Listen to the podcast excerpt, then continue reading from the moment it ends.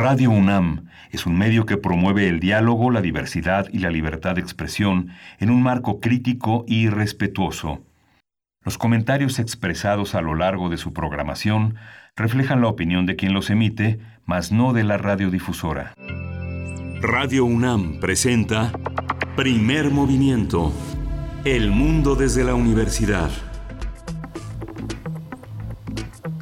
Muy buenos días, gracias por estar aquí en Primer Movimiento. Bienvenidos, bienvenidas a la radio universitaria. Vamos en vivo de 7 a 10 de la mañana en una transmisión conjunta por el 96.1 de FM y el 860 de AM y también en el sitio electrónico radio.unam.mx.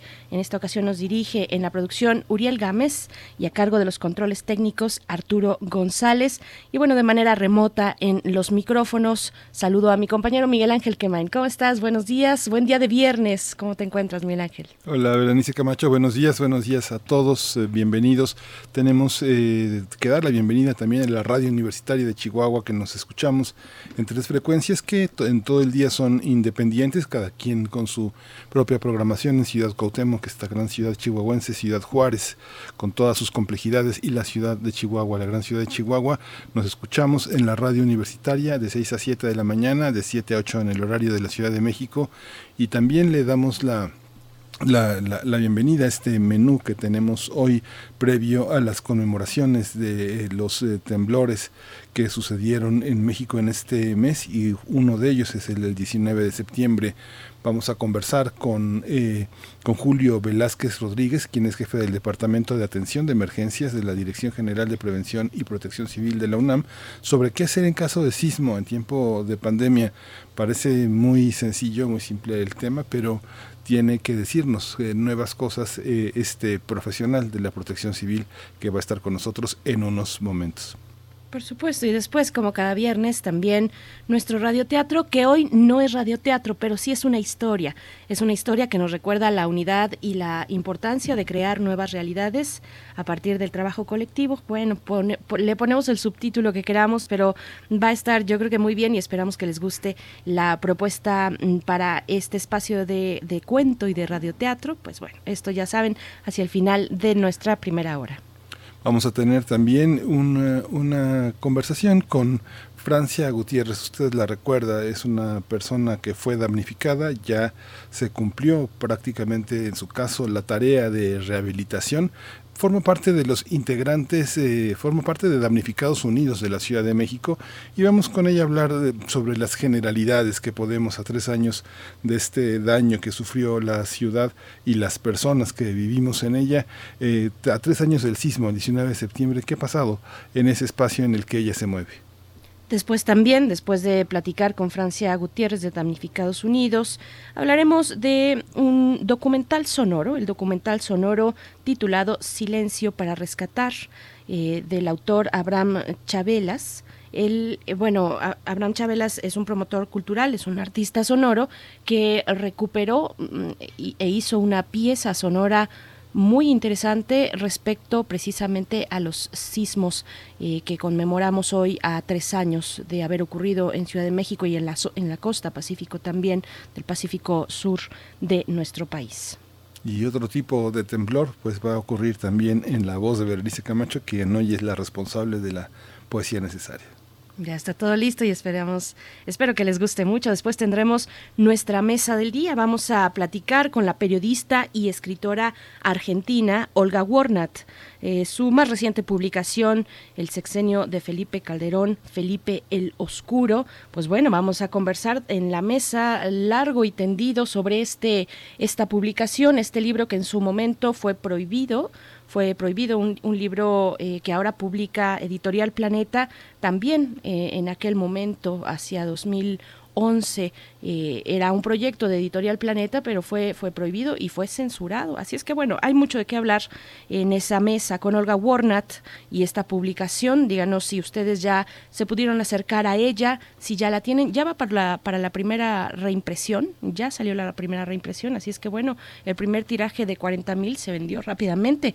Este libro se estrenó se publicó mm, en los últimos, no recuerdo si exactamente el 28 de agosto, pero los últimos días de agosto, o sea, lleva 20 días aproximadamente al público y bueno, ya lleva una reimpresión. Vamos a ver pues estos, estas oscuridades que propone Olga Warnat en su investigación periodística sobre el sexenio de Felipe Calderón. Sí, vamos a, pues vamos a nuestra, nuestra eh, eh, sección dedicada a cómo vamos en temas de COVID. COVID-19. Ante la pandemia, sigamos informados. Radio UNAM. La Secretaría de Salud informó que el número de decesos por la enfermedad de la COVID-19 aumentó a 72.179 casos, fallecimientos. De acuerdo con el informe técnico ofrecido ayer por las autoridades sanitarias, los casos confirmados acumulados se incrementaron a 684.113 y el de sospechosos a 75.552. En información internacional, la Organización Mundial de la Salud alertó que el nivel de transmisión del virus SARS-CoV-2 en Europa es alarmante. Hans Klusch, eh, director de la OMS para la región europea, mostró su preocupación ante la reducción del tiempo de cuarentena aplicada en algunos países como Francia.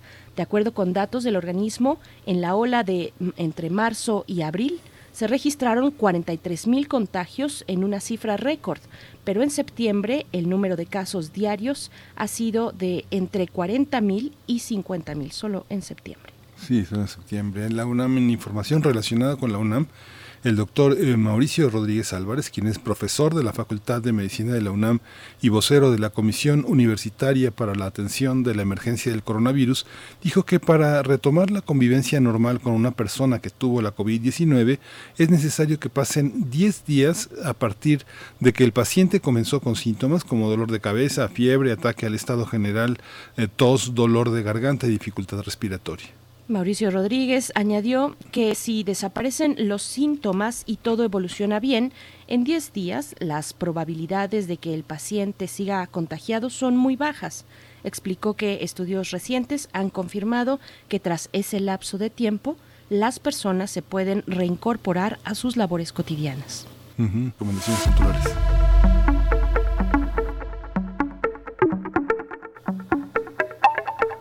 El Centro Cultural Universitario Tlatelolco invita este viernes a las 6 de la tarde a escuchar eh, la conversación donde serán presentadas las respuestas de los niños y niñas a la convocatoria árbol de correspondencias que se recibieron a lo largo del verano para conocer su experiencia en esta época de confinamiento. La transmisión muy interesante que va a ser escuchar todas estas vocecitas pequeñas pero enormes en su significado se va a realizar a través de las redes sociales del Centro Cultural Universitario Tlatelolco en Facebook, Twitter e Instagram. Así que hay que estar pendiente 6 de la tarde, Facebook, eh, Twitter e Instagram del Centro Cultural Universitario Tlatelolco. Pues bueno, no se lo pierdan.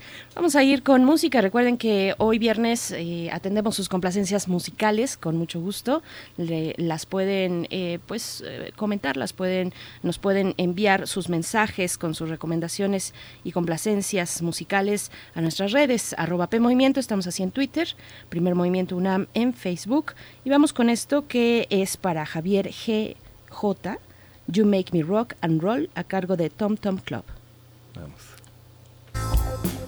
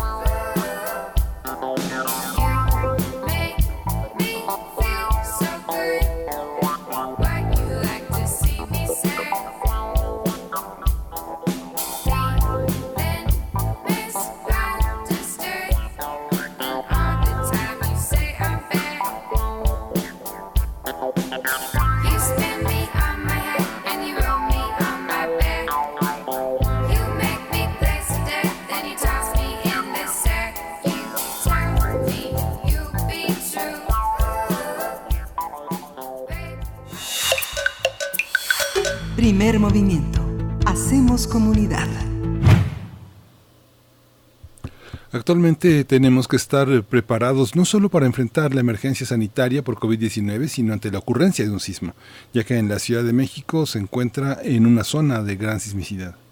Por ello, es importante preparar un plan familiar y una mochila de emergencia.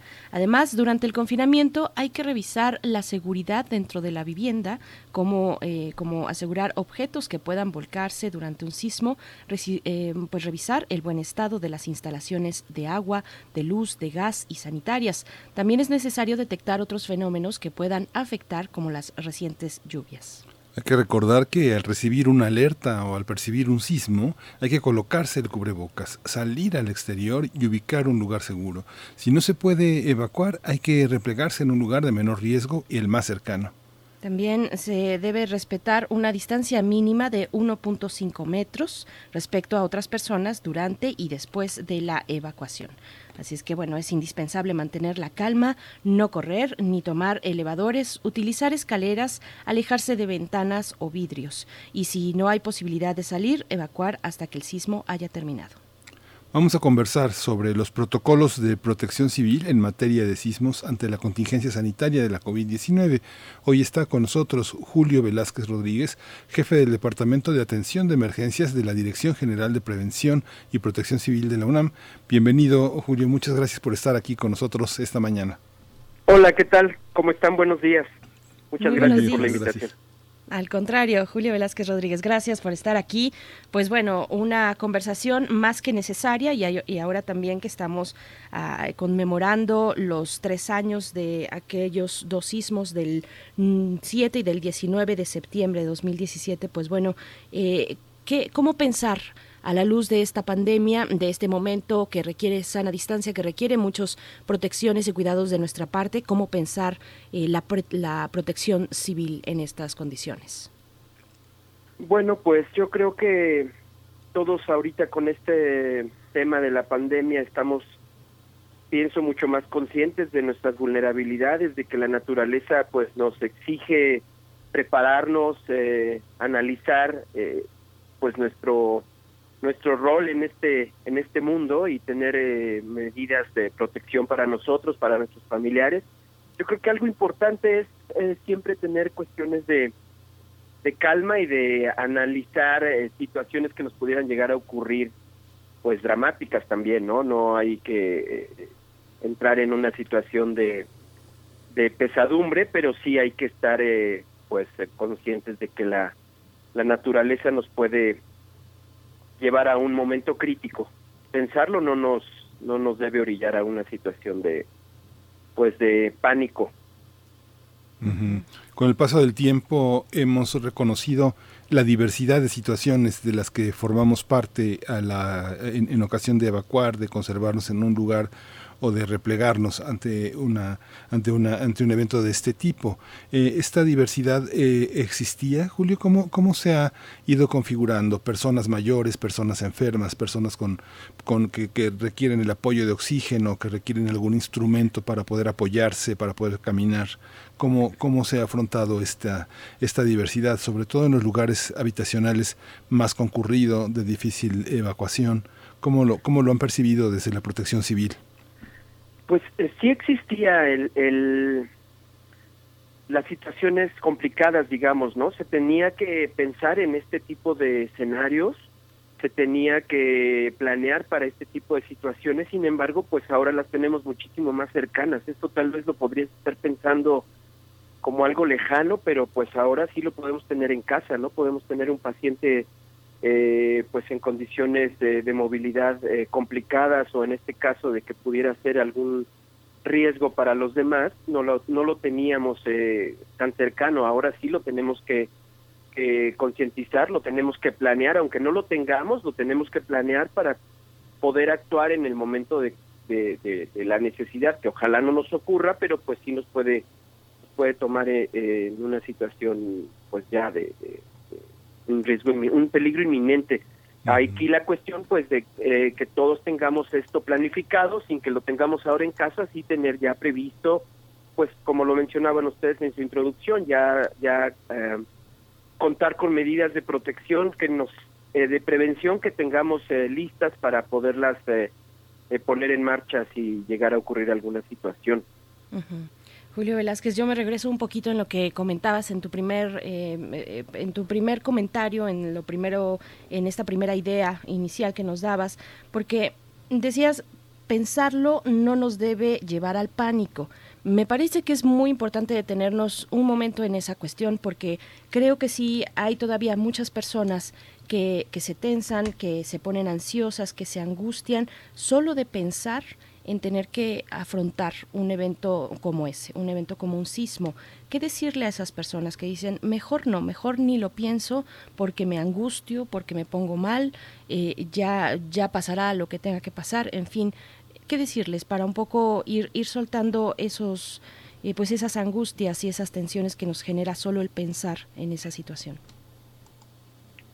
Sí, pues eh, yo creo que en el caso de nosotros como gente cercana a la universidad, pues consultar los documentos que existen en este tipo de situaciones. Está el CENAPRED, está la universidad emitiendo información que pues está basada en la ciencia, que está basada en la, en la pues en lo que es la naturaleza y esto pues nos tiene que, hacer eh, entender que estamos vulnerables al ser eh, pobladores de este de este planeta que nos puede llegar a ocurrir algo pero pues basándonos en esa información siendo conscientes tratando de pensar que la preparación nos va a dar tranquilidad eh, no nos va a acercar a una cuestión de pánico sin embargo nos va a hacer una una eh, al, ir generando nosotros algún tipo de conducta a partir de la información que tenga, voy a adquirir tranquilidad. Es como entrena también, por ejemplo, pues la gente que se dedica a la atención de emergencias. Un bombero tiene que saber que el fuego quema y de qué manera quema para poderlo manejar. Si él tiene esta conciencia, si se hace eficiente en el manejo de, de las circunstancias que se le pueden presentar, a la hora de actuar va a ser una persona mucho más eh, apta, mucho más eh, tranquila para poder enfrentar las situaciones. Aquí nosotros eh, debemos saber, por ejemplo, en casa a los niños les decimos que el aceite caliente puede ser peligroso y no por eso tiene que entrar en pánico un niño cuando tenga que empezar a cocinar, ¿verdad? Tiene que saber manejar ese tipo de situaciones. Nosotros igual en la calle a la hora de pues de aprender a manejar nos puede dar pánico tomar un volante el volante de un carro pero poco a poco con la práctica tenemos que ir quitándonos esa esa situación de de ansiedad. Lo mismo pasa con temas de protección civil. Saber de sismos, saber de, de em, temas de evacuación, saber eh, de, qué le puede ocurrir a mi casa, no quiere decir que, que nos eh, pues nos genere ansiedad. Esto al final pues sí es parte de nuestra forma de actuar como seres humanos, pero entre más información, entre más preparados estemos y hacemos simulacros de gabinete en nuestra casa, si tenemos preparada a nuestra gente, si la gente sabe qué hacer en caso de eh, que cada quien tenga un rol, que sepamos dónde están las, el duplicado de llaves, que tengamos nuestros documentos en orden, que no estemos con la ansiedad en el momento, nos va a llevar a, un estado de mayor tranquilidad. Eso nosotros lo hemos comprobado al final también, pues con la gente que con la que tenemos eh, cercanía en la comunidad universitaria, nosotros en nuestras casas. Eh, eso nos ayuda. Esta conversación que un profesional de la, de la protección civil puede tener con, con, otros profesionales de la, de la protección civil. ¿Cómo se, cómo se traduce esto que, que, está diciendo Julio? Por ejemplo, en la familia, en las comunidades, tiende a haber liderazgos de, eh, de, de, gente que por su jerarquía, por su edad o por sus conocimientos tiende a tomar las riendas del, asunto. ¿Cómo jerarquizar de manera eh, que reconozcamos las posibilidades que tiene cada quien y no realmente la importancia jerárquica que tiene en otros niveles de la conversación, sino la jerarquía que tiene en el, en el terreno de poder evacuar, de ser, de ser una persona que se pone el chaleco y da las órdenes? Cómo generarlo, cómo, cómo se genera esa cultura, estos simulacros que dicen corto, cómo se organizan, cómo podemos eh, tomar la dirección, tomar la iniciativa y organizar a nuestros amigos, compañeros de trabajo o familiares en el lugar donde estemos conviviendo. Pues yo creo que se basa en la información y en este caso pues un, un documento básico para cualquier casa, para cualquier comunidad. Hablaban ustedes de las unidades habitacionales de los pueblitos pequeños, de las comunidades eh, alejadas, pues lo primero hay que hacer nuestro plan familiar de protección civil, eh, tratar de pensar que esto no es una tarea eh, agobiante, que es una situación que nos va a ayudar para precisamente fomentar que nuestra población esté esté consciente de lo que de lo que les puede llegar a, a, ocurrir. Eh, eh, utilizar el, el, conocimiento interno de las poblaciones pues como para recordar qué es lo que recurrentemente ocurre en una población a veces con este tema de las aguas pues eh, no siempre pero sí llega a haber algún algún tema de, inundación por ejemplo no y la gente eh, tal vez más más añeja en, en, las poblaciones conoce de qué esto ha ocurrido y saber pues por dónde fluyó el agua y por dónde nosotros nos tenemos que, que proteger. Yo creo que pasarnos en, en aquí es algo importante. El jefe de familia tiene que asumir ese cargo en casa. En casa.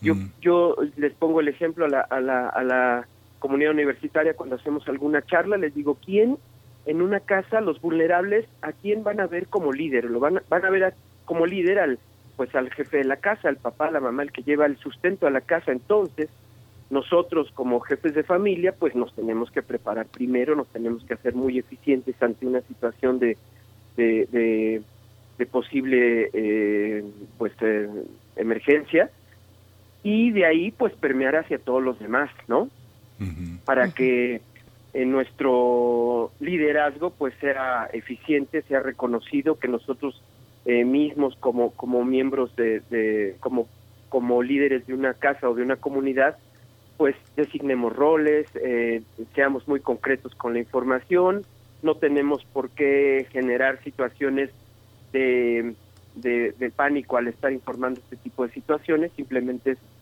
eh, pues organizarnos. Yo creo que la información y la organización son básicas.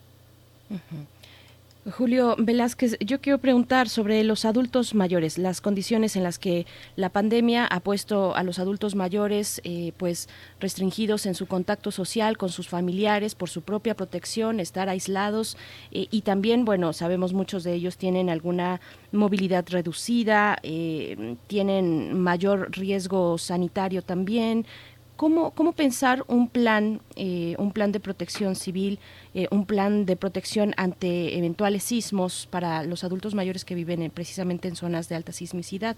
¿Cómo, cómo empezar a, pensarlo para protegerlos? Pues em, al final, en el, en el, em, pues digamos en la forma de, de actuar ya decía yo estaba definida de algún modo ya teníamos definido pues que teníamos personas con vulnerabilidades no con poca movilidad. Yo creo que pues en una comunidad pensando tal vez en una unidad habitacional sí se sí es eh, regresamos otra vez al plan familiar de protección civil. Dentro de nuestra casa identificar a nuestra gente vulnerable. Dentro de nuestra unidad habitacional también identificar a nuestra gente vulnerable.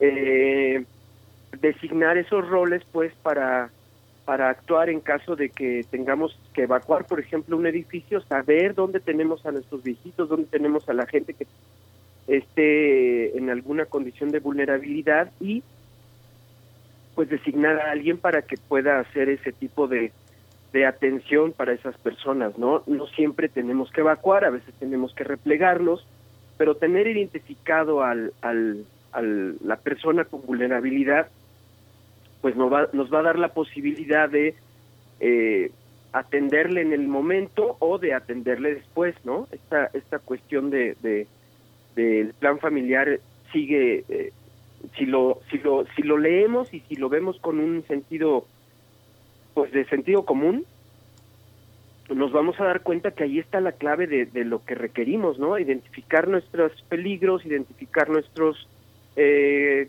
condiciones de vulnerabilidad para poder actuar y darle un tratamiento a, a, esa situación, ¿no? Ya sea desde una persona, saber en qué lugar puedo yo replegarme, en qué lugar no, y todo esto pues nos lleva a un actuar lógico que es eh, reforzar lo que nosotros tenemos que hacer en el momento y atender a lo que tengamos que atender en el en el en el momento tal vez de la de la pues de la vuelta a la, a la normalidad. En esta, es una, pregunta tal vez es muy obvia, pero cuando uno tiene un enfermo que uno está cuidando y no se puede movilizar y está en una situación, no sé, en un piso intermedio, esta, se tiene uno, tiene uno, uno es válido tomar la decisión de quedarse con él.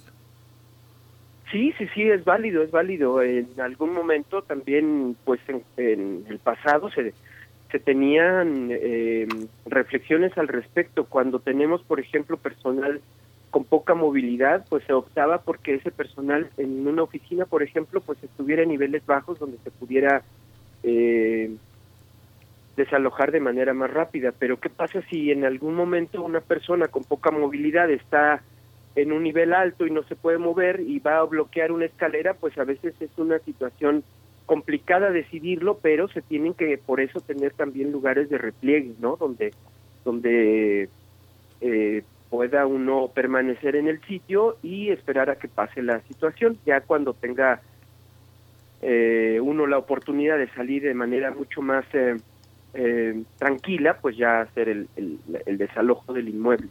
Sí se tiene esa opción, o sea, si no podemos salir, si la situación amerita quedarse, pues nos quedamos en el sitio, buscando también como decían ustedes también en su introducción, que no haya objetos que se me vayan a caer, que no haya situaciones que no haya yo controlado desde antes los sismos del 2017 pues nos dejaron muchos aprendizajes y muchas personas pues ya conocen su casa, ya eh, en términos pues de protección civil ya saben hacia dónde replegarse, hay distintos tipos de inmuebles, eh, hablamos también de eh, pues estas unidades habitacionales donde hay edificios de varios niveles, pero ¿qué pasa cuando pues las personas y en una ciudad como esta pues hay una gran movilidad, las personas se cambian de domicilio, cambian su domicilio y pues durante este proceso eso no, no saben necesariamente dónde están esas zonas para replegarse.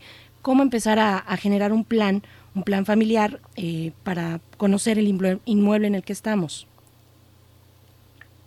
Pues también yo creo que nosotros tenemos que ir generando esta condición de ser más observadores. No importa dónde estemos, saber eh, pues que estamos en un lugar vulnerable. Esta ciudad nos demanda eso, nos exige eso nos exige observar a, nuestro alrededor, ser muchísimo más críticos, no podemos o no deberíamos ahora salir a la calle sin, sin esta mirada crítica y no y no quiere decir que salgamos con paranoia, no.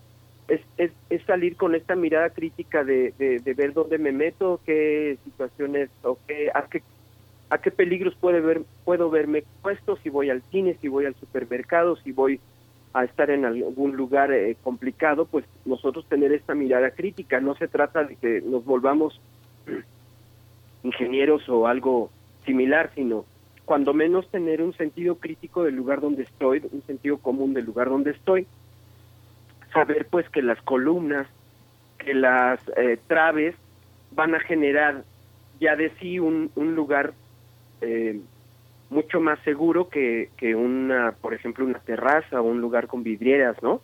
Eh, si nosotros podemos en algún momento detectar dónde están nuestras traves, dónde están las columnas de un edificio, eh, podemos nosotros ahí de manera intuitiva pues replegarnos, eh, no necesariamente tener años de vivir ahí, pero sí con esta pues eh, pauta de, ver que las columnas todas van a atravesar el edificio de manera digamos simétrica y paralela pues de ese modo nosotros en el caso de tener alguna situación de sorpresa pues eh, buscar esas esas esas este, zonas resulta también muy obvio, pero las personas que tienen dependencia de algún aparato para, para respirar, a cuestiones de diálisis, cuestiones de emergencia continua, que cada tres o cuatro horas eh, conviene, eh, conviene retirarlas conviene permanecer en el lugar.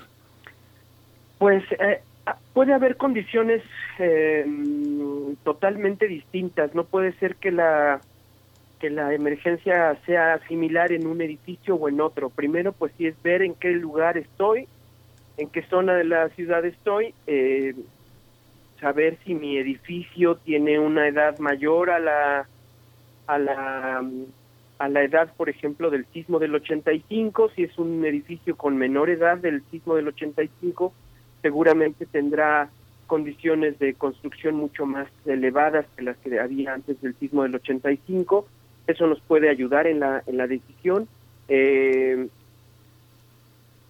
si el movimiento fue pues demasiado fuerte, pues y presenta el edificio evidente daño, seguramente tendrán que evacuar, entonces pues hacerlo eh, con todas las personas, con todo el equipo, con todo lo que se requiere, pues será totalmente necesario.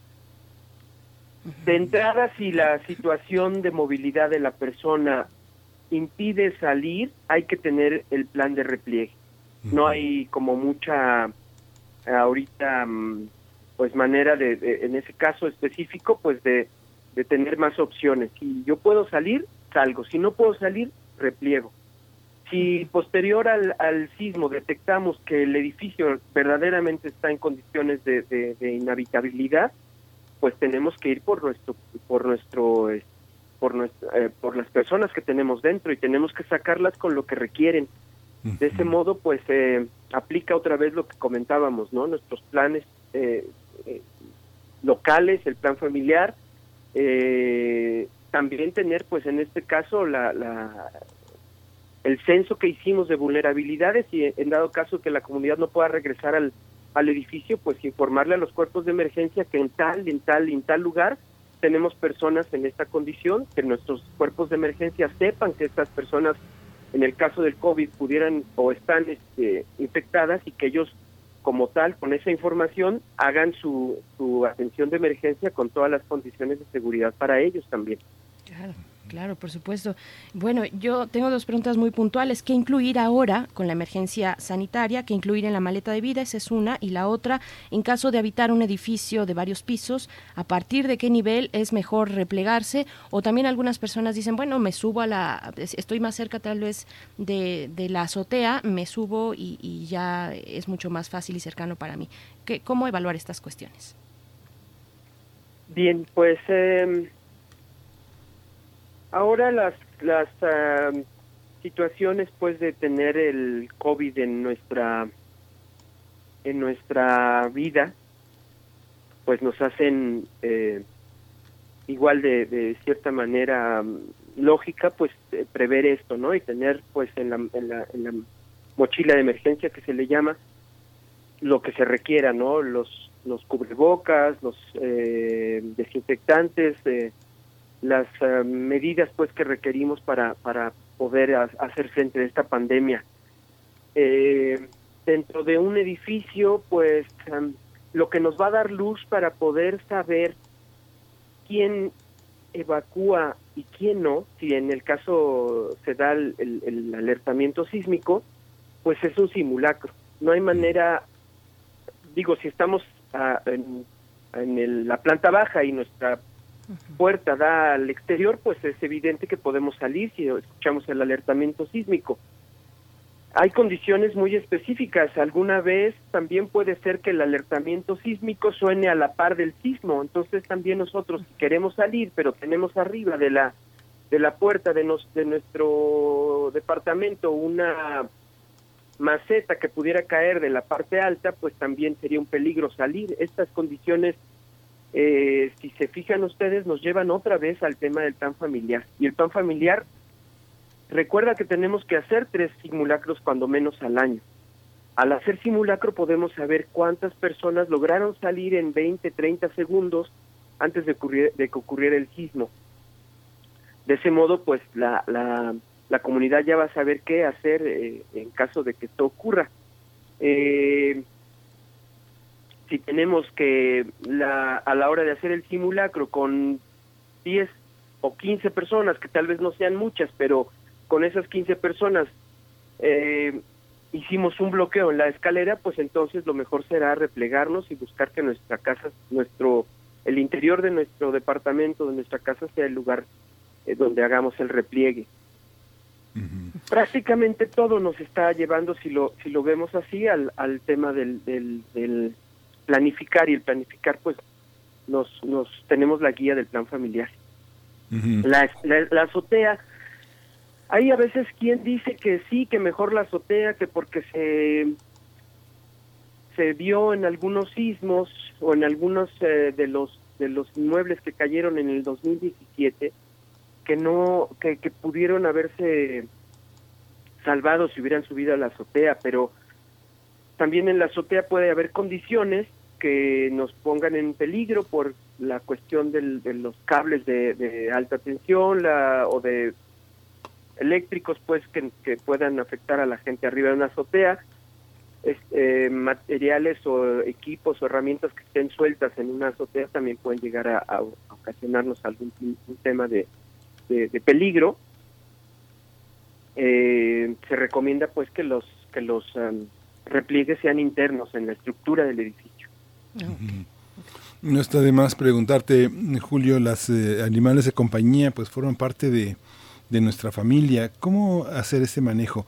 Eh, todavía, bueno, los animales de compañía, los perros, en este caso se ponen muy nerviosos con los truenos, con los ruidos, con los crujidos, con los movimientos.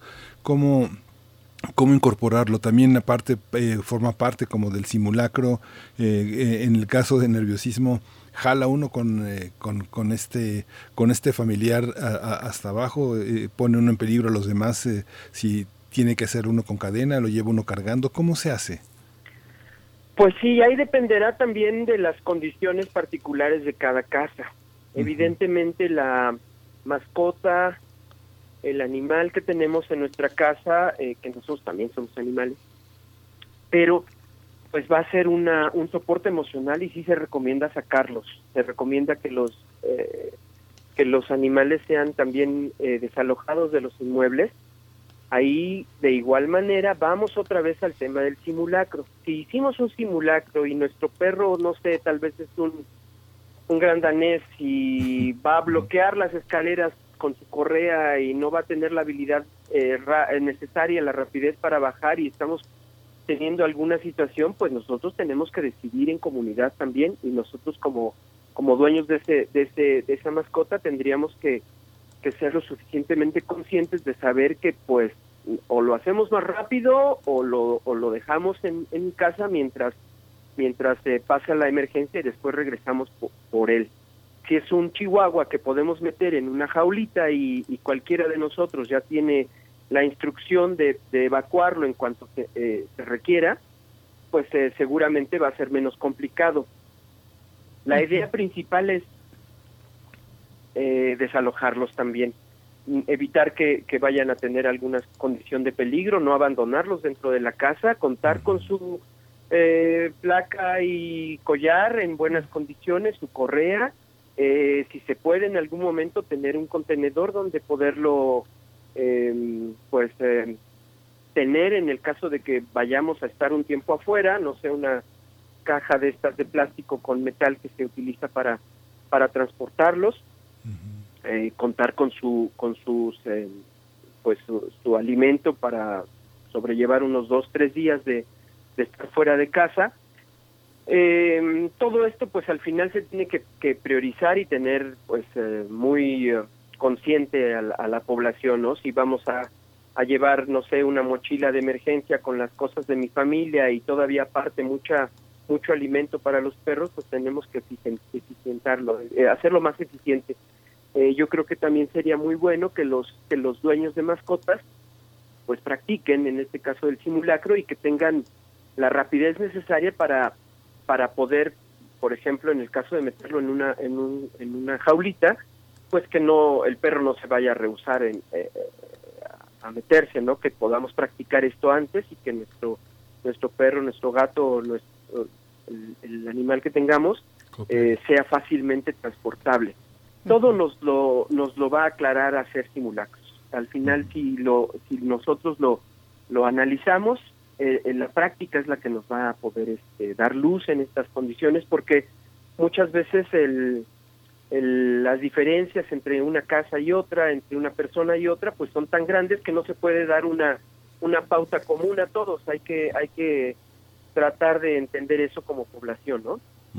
Sí, sí, es una conversación que, que pues es muy amplia, que además hay que, hay que acercarnos a los especialistas, a tener eh, algunas, eh, pues ya mucho más puntuales observaciones sobre el lugar en el que vivimos, nuestras propias condiciones. Cuando se habla de animales de compañía, bueno, la cosa se complica que si, si uno tiene gatos, por ejemplo, porque ellos huyen y se esconden y son muy buenos para esconderse y es difícil ir y, poder alcanzarlos.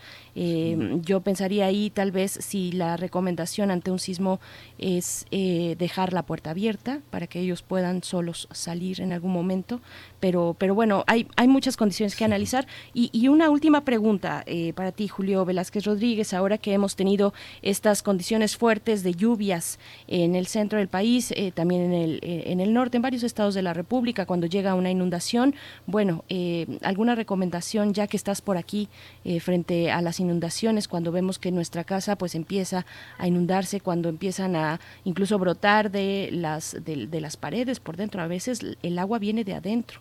Eh, así está el alcantarillado, pero bueno, ¿qué hacer, qué hacer en estos casos? Pues hacernos también conscientes. Mucho del problema de las inundaciones lo causamos nosotros mismos al tirar basura, al no barrer nuestras calles, las hojas de los árboles, eh, darle ah, eh, pues mantenimiento a nuestros drenajes, a nuestras alcantarillas.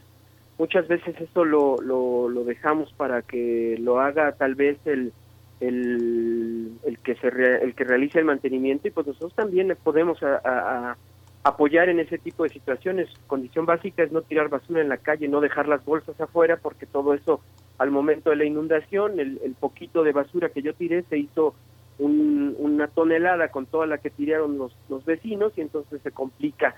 Eh, igual de, de, igual manera pues saber el histórico de lo que ha ocurrido en donde yo vivo eh, saber si la inundación eh, nos va a afectar en qué zona, eh, nosotros tener el, el, el, el proceso de, desalojar hacia las zonas más altas para que no nos vaya a afectar en caso de que la inundación pues ya sea inminente, eh, tener buen eh, mantenimiento dentro de nuestros edificios, dentro de nuestras viviendas, pues para que no haya este tipo de situaciones de que el, agua de afuera esté ingresando por por nuestros propios drenajes. Aquí también, pues en este caso hay hay condiciones que como población a veces no pues no vemos, ¿no? De lugares que tal vez no debimos haber habitado, se habitaron y la situación de, de, desalojar el agua, pues es algo como muy natural.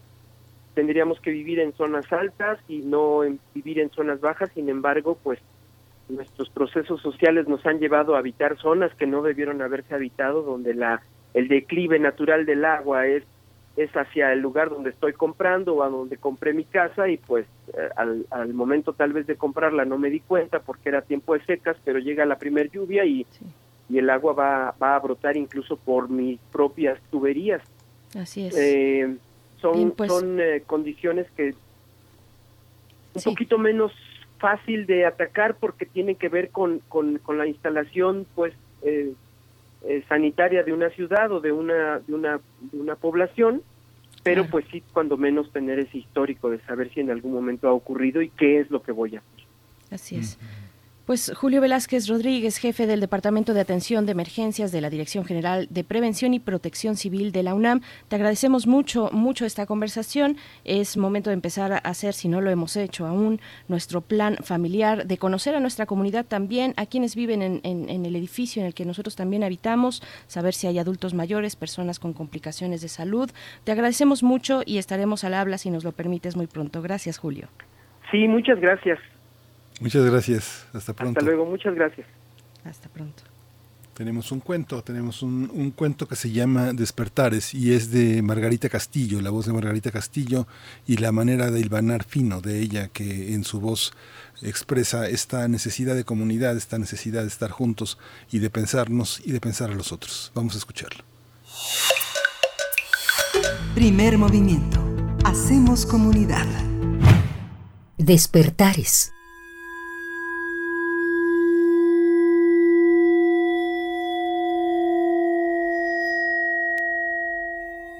vivimos cada día.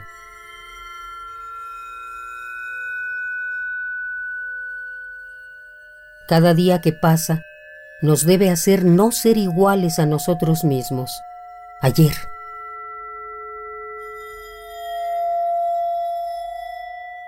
A veces esos cambios son tan imperceptibles que pareciera que no cambiamos.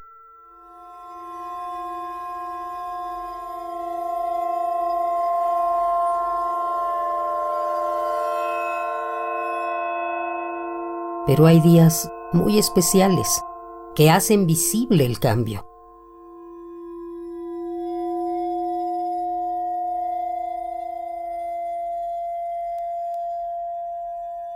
Días en los que somos atropellados por sucesos desmesurados, sucesos que rompen nuestra cotidianeidad.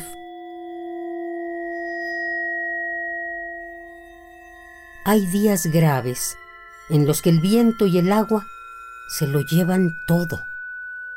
Inclusive se llevan el mar.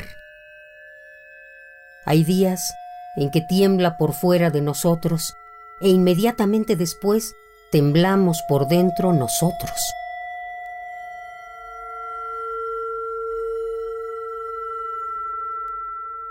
Días en los que se rompe violentamente todo lo que nos rodea y se rompe también todo lo que tenemos adentro.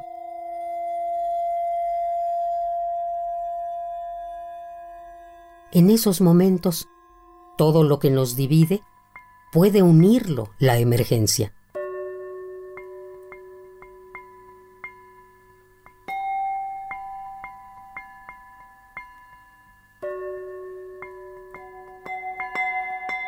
Y entonces, las emociones se vuelven actos. Actos que permiten que personas que no se conocen se conozcan por la inercia del trabajo en equipo. Y esto hace que se formen redes, redes que más adelante resurgirán para enfrentar cualquier otro tipo de problema. Esos actos generan conciencia social, nos hermanan, nos solidarizan. Así, surgen hoy actos comprometidos que se vuelven ampollas. Ahí están las bárbaras, las Marcelas, desviando coches, alertando gente, dando informes, calmando ánimos, sacando cascajo, o bien yendo de un puesto de socorro a otro llevando noticias.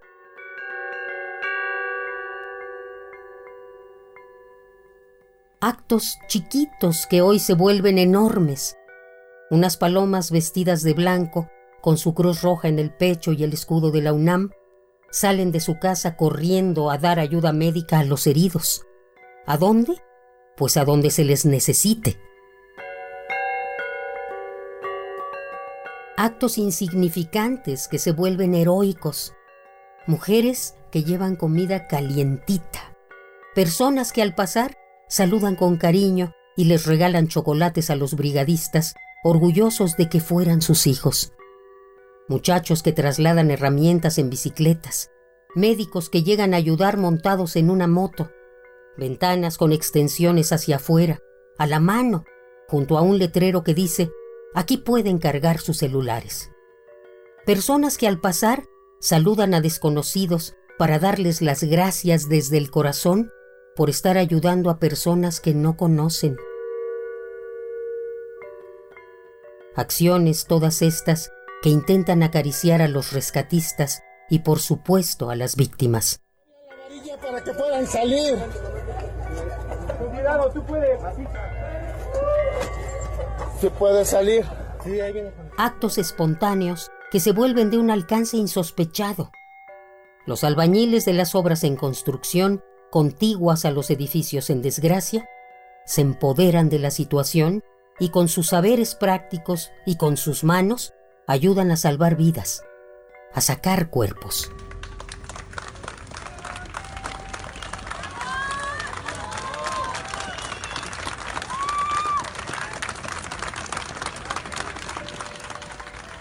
Actos anónimos que se vuelven públicos y de todos.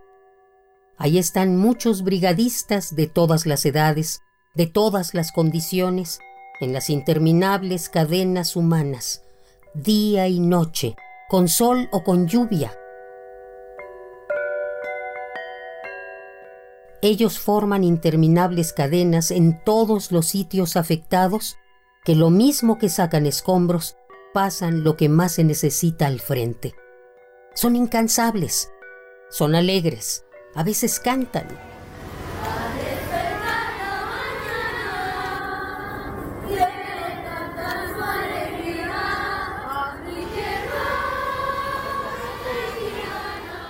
Ahí están los cientos de humanitos que a gritos se dan ánimos y que como si fueran hormigas organizadas, con interminables tensores, levantan una gran losa, un muro acostado, para tratar de encontrar vida abajo. Y la encuentran.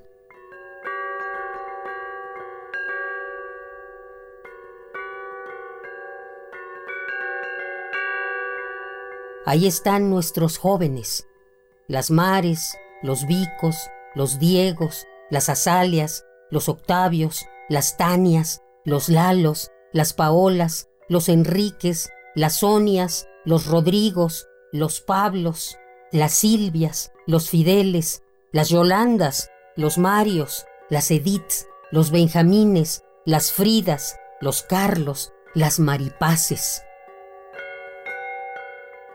Ahí están todos ellos consiguiendo medicinas, gatos hidráulicos, jeringas, agua o alimentos para repartirlos. Y los reparten. Ven, ven para acá. Mándalo para acá. Surgen señales de radio. Un ejemplo de eso es Radio UNAM, que ocupa sus frecuencias para ser en estos momentos un vaso comunicante entre las diferentes partes de nuestra sociedad craquelada por un temblor. Esa radio une las necesidades con los ofrecimientos. Vale, estamos aquí en el edificio Nuevo León 286, ¿no? 286. 286.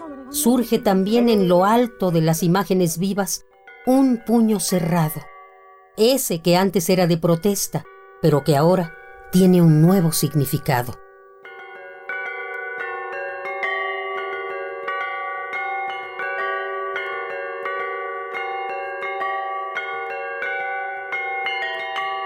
Hoy, un puño levantado nos alerta, nos pide silencio, nos pide un silencio que haremos entre todos, un silencio que nos habitará hasta los huesos, para tratar de buscar con los oídos un ruidito, una vocecita, un quejido, para tratar de encontrar entre todos ese sonido que nos dará esperanza.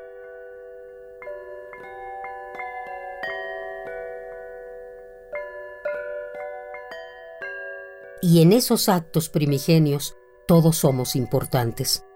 En lo horizontal, todos somos iguales y valemos lo mismo.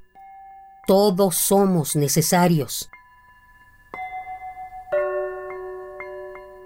Cada día debe enseñarnos a no ser iguales a nosotros ayer.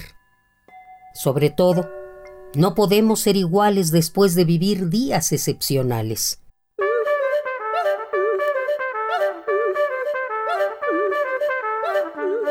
Despertamos.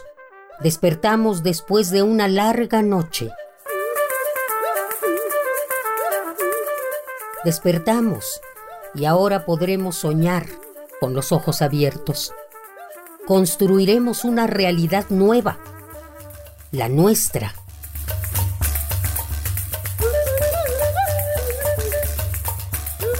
Desde ahora, realmente despertaremos cada mañana.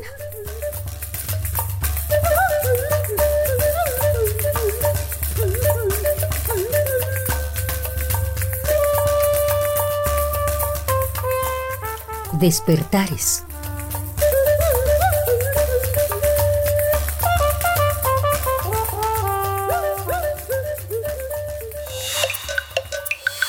Primer movimiento. Hacemos comunidad. La memoria, la memoria a través del sonido en esta narración de Margarita Castillo, nuestra compañera en Radio UNAM.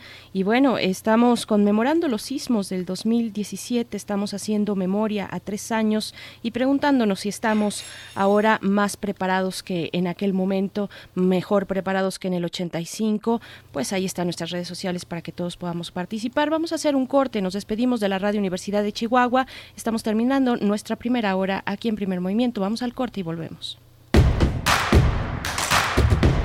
Síguenos en redes sociales. Encuéntranos en Facebook como Primer Movimiento y en Twitter como arroba PMovimiento. Hagamos comunidad.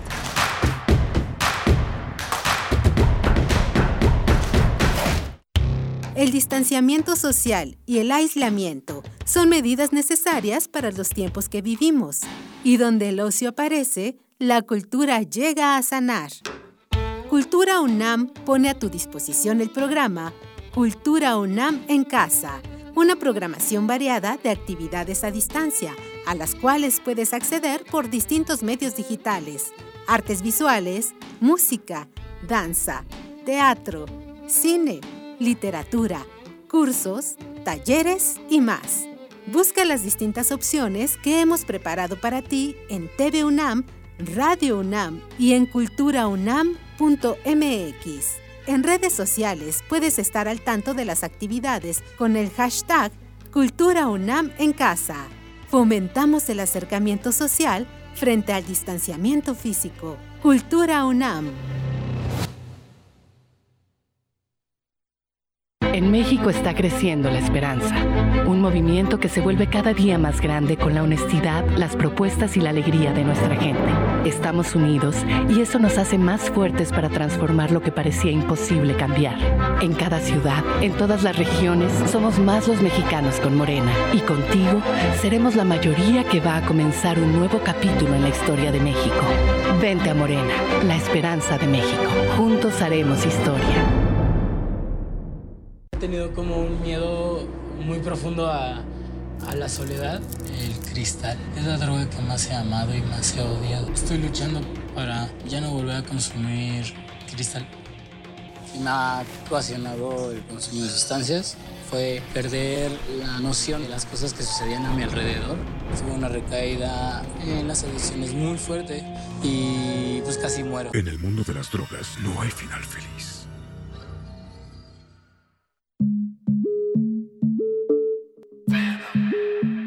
La palabra prostitución es una palabra que ha ido con el tiempo generando un estigma. Las mujeres estamos divididas en decentes y putas o decentes y prostitutas y las mujeres que se dedican hoy en día al comercio sexual prefieren ser nombradas trabajadoras sexuales y no prostitutas. Lleva contigo los temas que están cambiando al mundo. Mi orientación sexual es gay, en pareja por 12 años, como una familia realmente, como lo que somos, una familia con mascotas y con todo. Nos ha ido bien. Escuchar y escucharnos. Construyendo igualdad. Un programa de Radio UNAM y el Centro de Investigaciones y Estudios de Género. Entra a www.radiopodcast.unam.mx y encuentra las cinco temporadas. Radio UNAM Experiencia sonora. Queremos escucharte. Llámanos al 55 36 43 39 y al 55 36 89 89. Primer movimiento. Hacemos comunidad. Hola, buenos días. Hoy es eh, un día, un día especial, es un viernes que anticipa la conmemoración del 19 de septiembre y estamos aquí en primer movimiento, el equipo trabajando para, para esta fecha, siendo, tratando de hacer un programa que conmemore, que nos recuerde lo que somos, lo que un día antes de todas estas conmemoraciones que va a haber en distintas en distintos espacios de la Ciudad de México, eh, nos anticipamos a recordar. Ya tuvimos en, el primer, en la primera parte a Margarita Castillo con este texto tan lírico que contempla muchos de los aspectos emocionales que consideramos para, para estar presentes. Berenice Camacho, buenos días, ¿cómo estás? Buenos días, Miguel Ángel Quemain. Aquí estamos todavía en estas dos horas que nos quedan por delante. Con, mm, con, mucho gusto estar acompañándoles en esta mañana, una mañana que para el centro del país se presenta pues nublada. Hemos tenido durante la semana, como bien sabemos, pues lluvias eh, importantes, muy fuertes, que se que han dejado daños también en estructuras, en domicilios. Pues bueno, un abrazo fraterno si es que ustedes tuvieron pues estas complicaciones. Muchas casas se inundaron hacia el martes y miércoles de esta semana. Eh, algunas eh, de las alcaldías, de las demarcaciones pues más afectadas eh, fueron algunas al sur, por ejemplo, Coyoacán, Tlalpan, eh, hacia el oriente, Iztapalapa, Iztacalco, un abrazo fraterno, también Álvaro Obregón, y Benito Juárez también se me estaba yendo. Pero, pero aquí estamos, en este día, como bien dices, conmemorando los tres años que mañana se cumplen del sismo que golpeó el centro del país. Eh, y acabamos de tener una charla también sobre protección civil, qué hacer en estos momentos cuando también tenemos encima una emergencia sanitaria, cómo cuidarnos, cómo pensar nuestro plan familiar, cómo repensarlo, también si tenemos eh, animales de compañía en, nuestros hogares, pues bueno, ahora que muchos estamos y continuamos en nuestros hogares, pues es importante darle una revisión. Hay que decir que eh, la mañana, para el día de mañana, se hay que recordar que se canceló el macro simulacro que se tenía previsto precisamente para el 19 de septiembre y en su lugar las autoridades pues invitan a realizar el plan familiar para la prevención de riesgos, tener lista la mochila de emergencia, identificar zonas de menor riesgo dentro y fuera de la vivienda. Hay que elaborar nuestro plan familiar, es lo que estábamos conversando con Julio Velázquez Rodríguez de Protección Civil de la UNAM.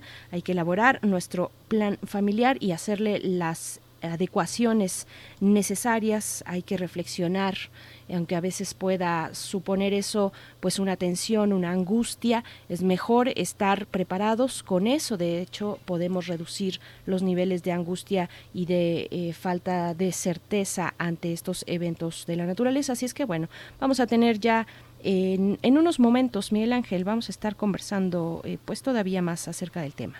Sí, vamos a conversar con, con justamente con Francia Gutiérrez. Ella ya eh, cumplió ese sueño que muchas personas que vivían en la angustia eh, de, de, poder ver su vivienda recuperada con la promesa que había hecho el gobierno que en dos años lo iba a lograr. Bueno, Francia Gutiérrez está en el sur de la Ciudad de México. Vamos a conversar únicamente con un damnificado que está en el sur de la Ciudad de México, pero que ha estado presente también en las reuniones, en las juntas eh, en, esta cadena de, esperanza, de dolor y de, pesimismo en muchos casos para, para habitar nuevamente sus, eh, sus hogares. Vamos a escuchar también el documental sonoro, sonoro que hizo este artista sonoro, Abraham Chabelas, que nos ha puesto a disposición su trabajo para rescatar esta, esta memoria a través de lo, de lo sonoro, como le corresponde a la radio, Berenice. Por supuesto, no se pueden perder si tienen la oportunidad eh, de escuchar este documental sonoro Silencio para Rescatar. Ahora también que, escuchábamos a Margarita Castillo hablando, mm, recordándonos la importancia del silencio en aquellos momentos, del puño cerrado, de que no pase mm, ningún ni una mosca encima para que podamos eh, escuchar a las personas que podrían estar todavía ahí debajo esperando una posibilidad de vida. Bueno, pues eh, es importante y es eh, una recomendación poder escuchar este documental sonoro que aborda precisamente y dibuja desde lo sonoro una atmósfera de, lo que significó aquellos momentos.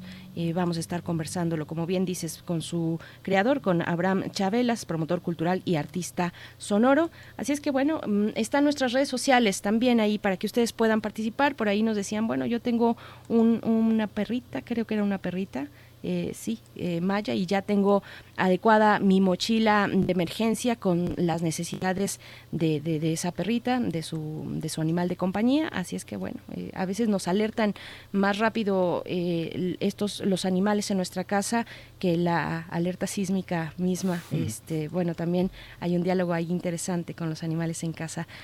vamos. Ah, bueno, no hemos saludado a la radio Nicolaita, Miguel Ángel. No, no, no. Este, le damos la bienvenida a la radio Nicolaita aquí en esta gran ciudad que es Morelia, Michoacán, pero que pone, eh, que pone a todo el estado, que pone a todo eh, este orbe eh, al alcance de todo el mundo. Nos enlazamos de 8 a 9 de la mañana.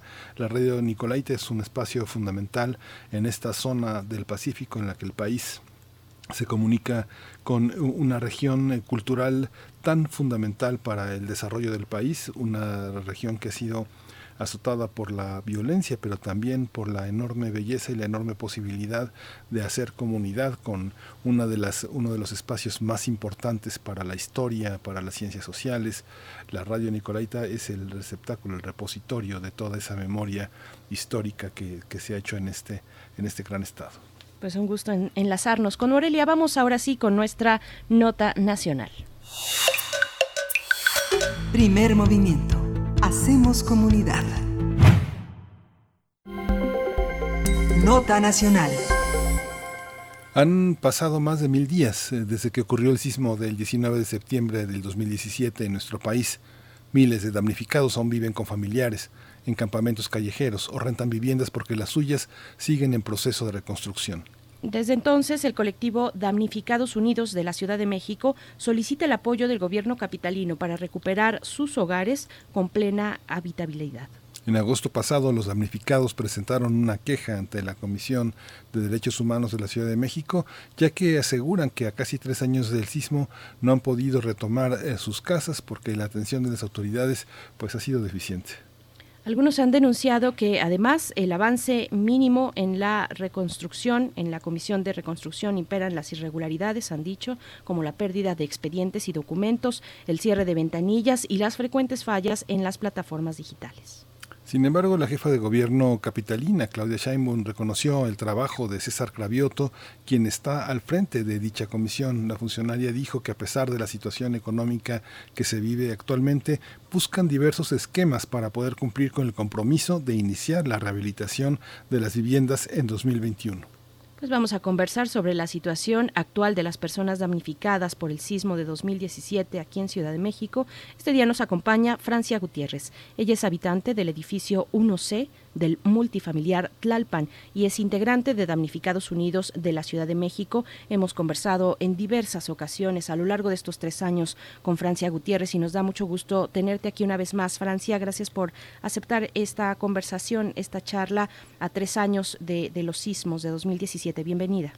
Gracias, gracias Berenice, gracias Miguel Ángel, gracias también por esta introducción. Justamente así, en esa contradicción estamos transitando tres años del sismo con esos ires y venires, este, con una jefatura de gobierno que decide reconocer el trabajo de, su comisionado en vez de escuchar a la población a la que está dedicada la atención de esta estructura gubernamental y pues darle la espalda en muchas ocasiones y en muchas eh, expresiones a los damnificados y damnificadas de esta ciudad. Nuestro balance mm, pues es negativo a tres años.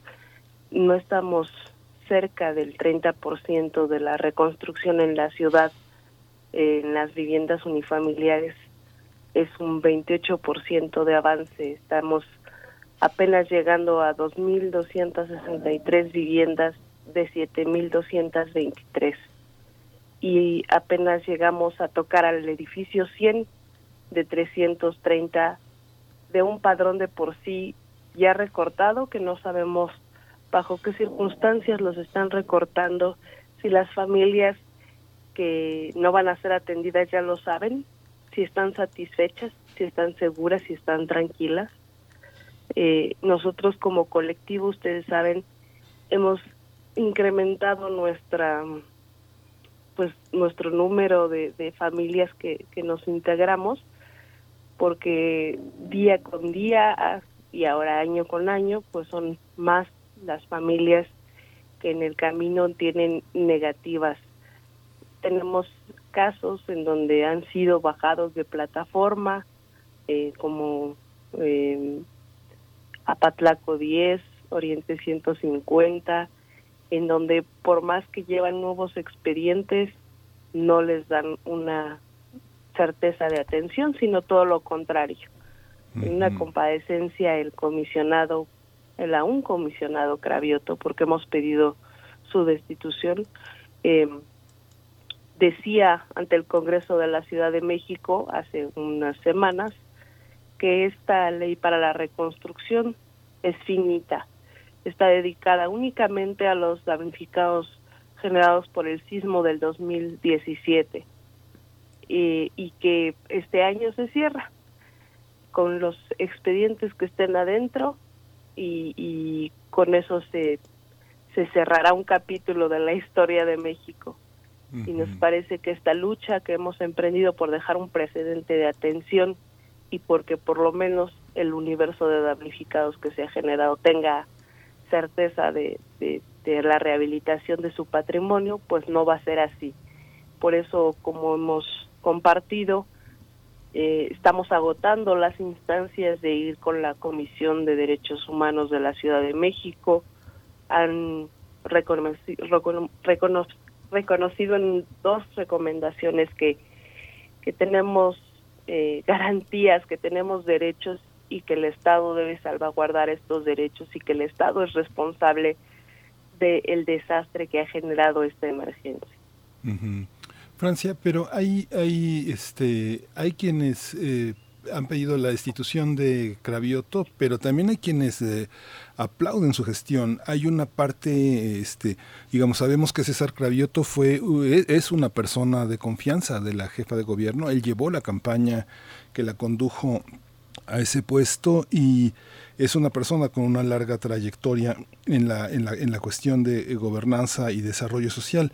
Pero hay grupos, tú podrías darnos un panorama, por ejemplo, yo escuchaba quejas, eh, por ejemplo, algo muy específico, ¿no? Selene Mireya Ramírez, que es la encargada de repartir el dinero en Iztapalapa, las rentas para los damnificados, lo ha hecho de una manera muy discrecional, ¿no? No se ha cuestionado. Sin embargo, no son, ya no son personas que dependan de Cravioto, sino que justamente están en, en, manos de la corresponsabilidad con la delegación, concretamente con personas relacionadas con Clara Brugada en un espacio eh, electoral que se avecina para este para eh, en lo, venidero y que tiene intereses electorales muy fuertes. Iztacalco eh, la, delegación Cuauhtémoc ¿Cómo, cómo está el panorama cuáles son las zonas que han avanzado y cuáles no no sé tú formas parte de los damnificados que ya resolvieron su situación pero continúas participando de este proceso. Cómo está cómo es el mapa hoy se, se, se, cierra, pero sigue abierto un expediente ciudadano.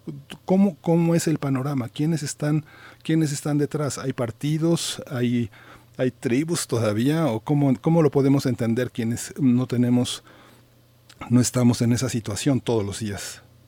Pues a nosotros también nos cuesta trabajo tener una, una lectura real de lo que está pasando con este tema de la reconstrucción, de cuál es la necesidad de la jefa de gobierno de, no, no solo proteger, sino aplaudir la actuación de quien todavía tiene gente en la calle a tres años este por por dilación y por administrar este conflicto eh, y esto es una línea institucional lamentablemente no solo eh, pasa por el comisionado como bien lo dices sino por toda la estructura. O sea, no, no es no es la eh, no es la figura, sino es el tema de la reconstrucción. Con la reconstrucción puedes llegar justamente a las zonas populares afectadas, puedes llegar también a zonas, este, pues, eh, de, del centro de la ciudad que, que normalmente no tendrías que hacer un proceso de dádivas, ¿no? Si no fuera por, por estos mecanismos de ver justamente la atención que tendría que ser un derecho para cualquier persona damnificada, lo ves como un subsidio, como una dádiva y como un reflejo de procesos electorales, ¿no? El mismo levantamiento del censo que se hizo antes de que entraran en funciones, todavía eh, en un proceso de que ganaron la elección pero no no estaban en funciones pues nos dice cómo es su visión de atención es es es de mucha cercanía con la gente pero pero no de una certeza eh, numérica y, de recursos y técnica. Basta con acercarse al perfil de redes sociales de la Comisión para la Reconstrucción en donde escasas son las cifras son más las fotos de familias contentas que después de esas fotografías mismas familias nos han buscado para decir recibí pero no era lo que esperaba. No era lo que esperaba está lleno de deficiencias la casa se está cayendo. Eh, y esto si si tenemos una jefa de gobierno que le da palmadas eh, en la espalda al responsable de, de corrupción de omisiones pues le está dando la señal a cualquier delegado, cualquier monitor, a cualquier responsable que toque superficial o profundamente el tema de la reconstrucción, que con este tema pues se puede hacer un juego electoral. Y eso sí es muy preocupante. Francia, eh, bueno, respecto a esto mismo que comentas, muchas familias que eh, les fue entregada su vivienda y poco tiempo después pues empiezan a salir los detalles, eh, los detalles que, yo te pregunto cómo es para el caso del multifamiliar Tlalpan que, que, tú habitas, donde está tu, familiar, cómo ha resultado ya una vez dada la entrega, cómo ha sido el correr de estos meses respecto a las condiciones que tiene la vivienda. Sí, Berenice, como compartimos, el 8 de febrero se hizo la entrega, una entrega eh, eh, posterior a lo que tendría que haber cumplido el contrato de, las empresas que rehabilitaron los nueve edificios y la reconstrucción del edificio 1C en el cual ya estoy habitando. A partir de ese momento empezaron los vicios ocultos eh, de toda variedad, ¿no? Dimos cuenta de, de cómo alarmantemente las herrerías de, protecciones de ventanas y de, de balcones se desprendían. Es, es un tema no estructural, pero que evidentemente sí arriesga la vida de una persona que está cercana. Hay temas de fugas de agua, de anegaciones este, por, por roturas de tuberías. Esta misma semana en el edificio, edificio 3B está sucediendo esto eh, es una constante la, la mala colocación de cancelería y con este tiempo de lluvias que entra el agua eh, y no es cuestión de, de aplicar solamente sellador o silicón en las en las hendiduras de, de los canceles, ¿no? Sino que son malos emboquillados, mm, malas carpinterías, eh, y esto va mermando la, la habitabilidad o la satisfacción eh, que tendríamos que tener con, con una, un proceso tan largo, tan desgastante de la, de la rehabilitación y reconstrucción y también pues en espera de ver alguna sanción a las empresas que tardaron y que hicieron mal uso de los recursos con sobrecostos o con eh, gastos ejercidos de manera eh, pues no apegada a lo que a lo que se habían comprometido inicialmente.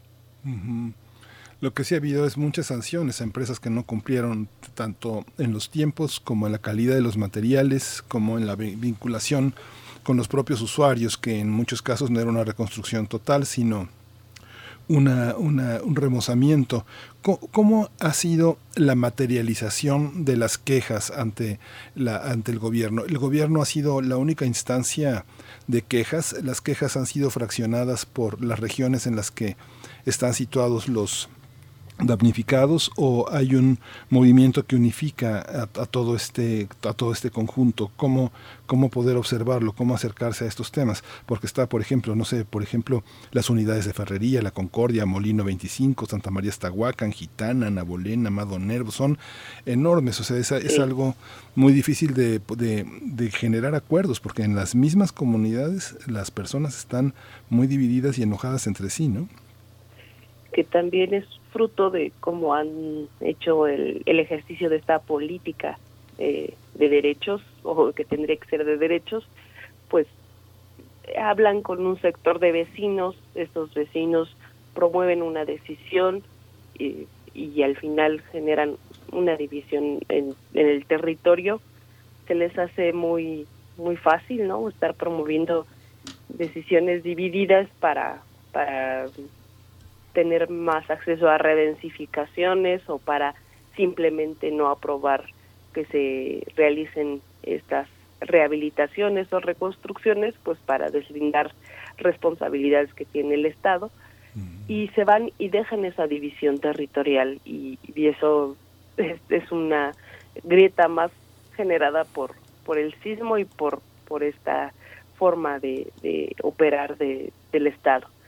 Eh, no hay hasta el momento una una visión global como de entrar por lo menos al portal que acaban de actualizar hace unos cinco días portal que hemos exigido constantemente desde que se generara hasta que tuviera información certera, porque hasta un mes reconocieron que estaba con datos erróneos. En ese portal no hay una radiografía que pueda ver las zonas más afectadas, los predios, el seguimiento a cada predio, ni siquiera, pues, si tienes que duplicar una solicitud de atención, ¿no? No sabes si un vecino ya lo hizo y tú ya no lo tienes que hacer, pues no no lo hay. Con esta pandemia, pues eh, fue muy muy fácil para ciertos sectores del gobierno dejar de hacer eh, audiencias. Eh, sabíamos que había audiencias antes sectoriales o territoriales, ¿no? Hacían una mesa por Tláhuac, una por, por Iztapalapa, una por este la delegación Cuauhtémoc, o sea, como había intenciones de atender a quienes no estaban organizados. Pero ahora no la hay. Eh, familias que antes se iban a formar para tener audiencias eh, de cinco minutos, eh, pues ahora no tienen un espacio, no, no les reciben documentos.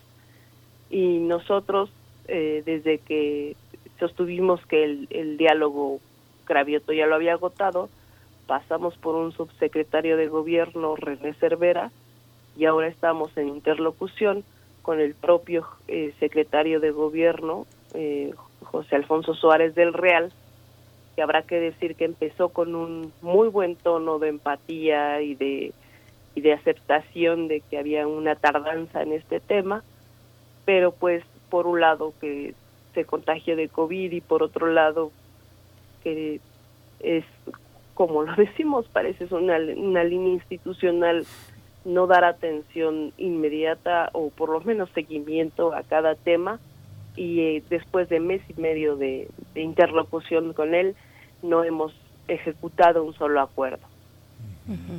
Estamos conversando en esta mañana a tres años del sismo del 2017 con Francia Gutiérrez, habitante del edificio 1C del multifamiliar Tlalpan, que fue eh, bueno eh, golpeado brutalmente por este eh, fenómeno natural. Ella es integrante de Damnificados Unidos de la Ciudad de México.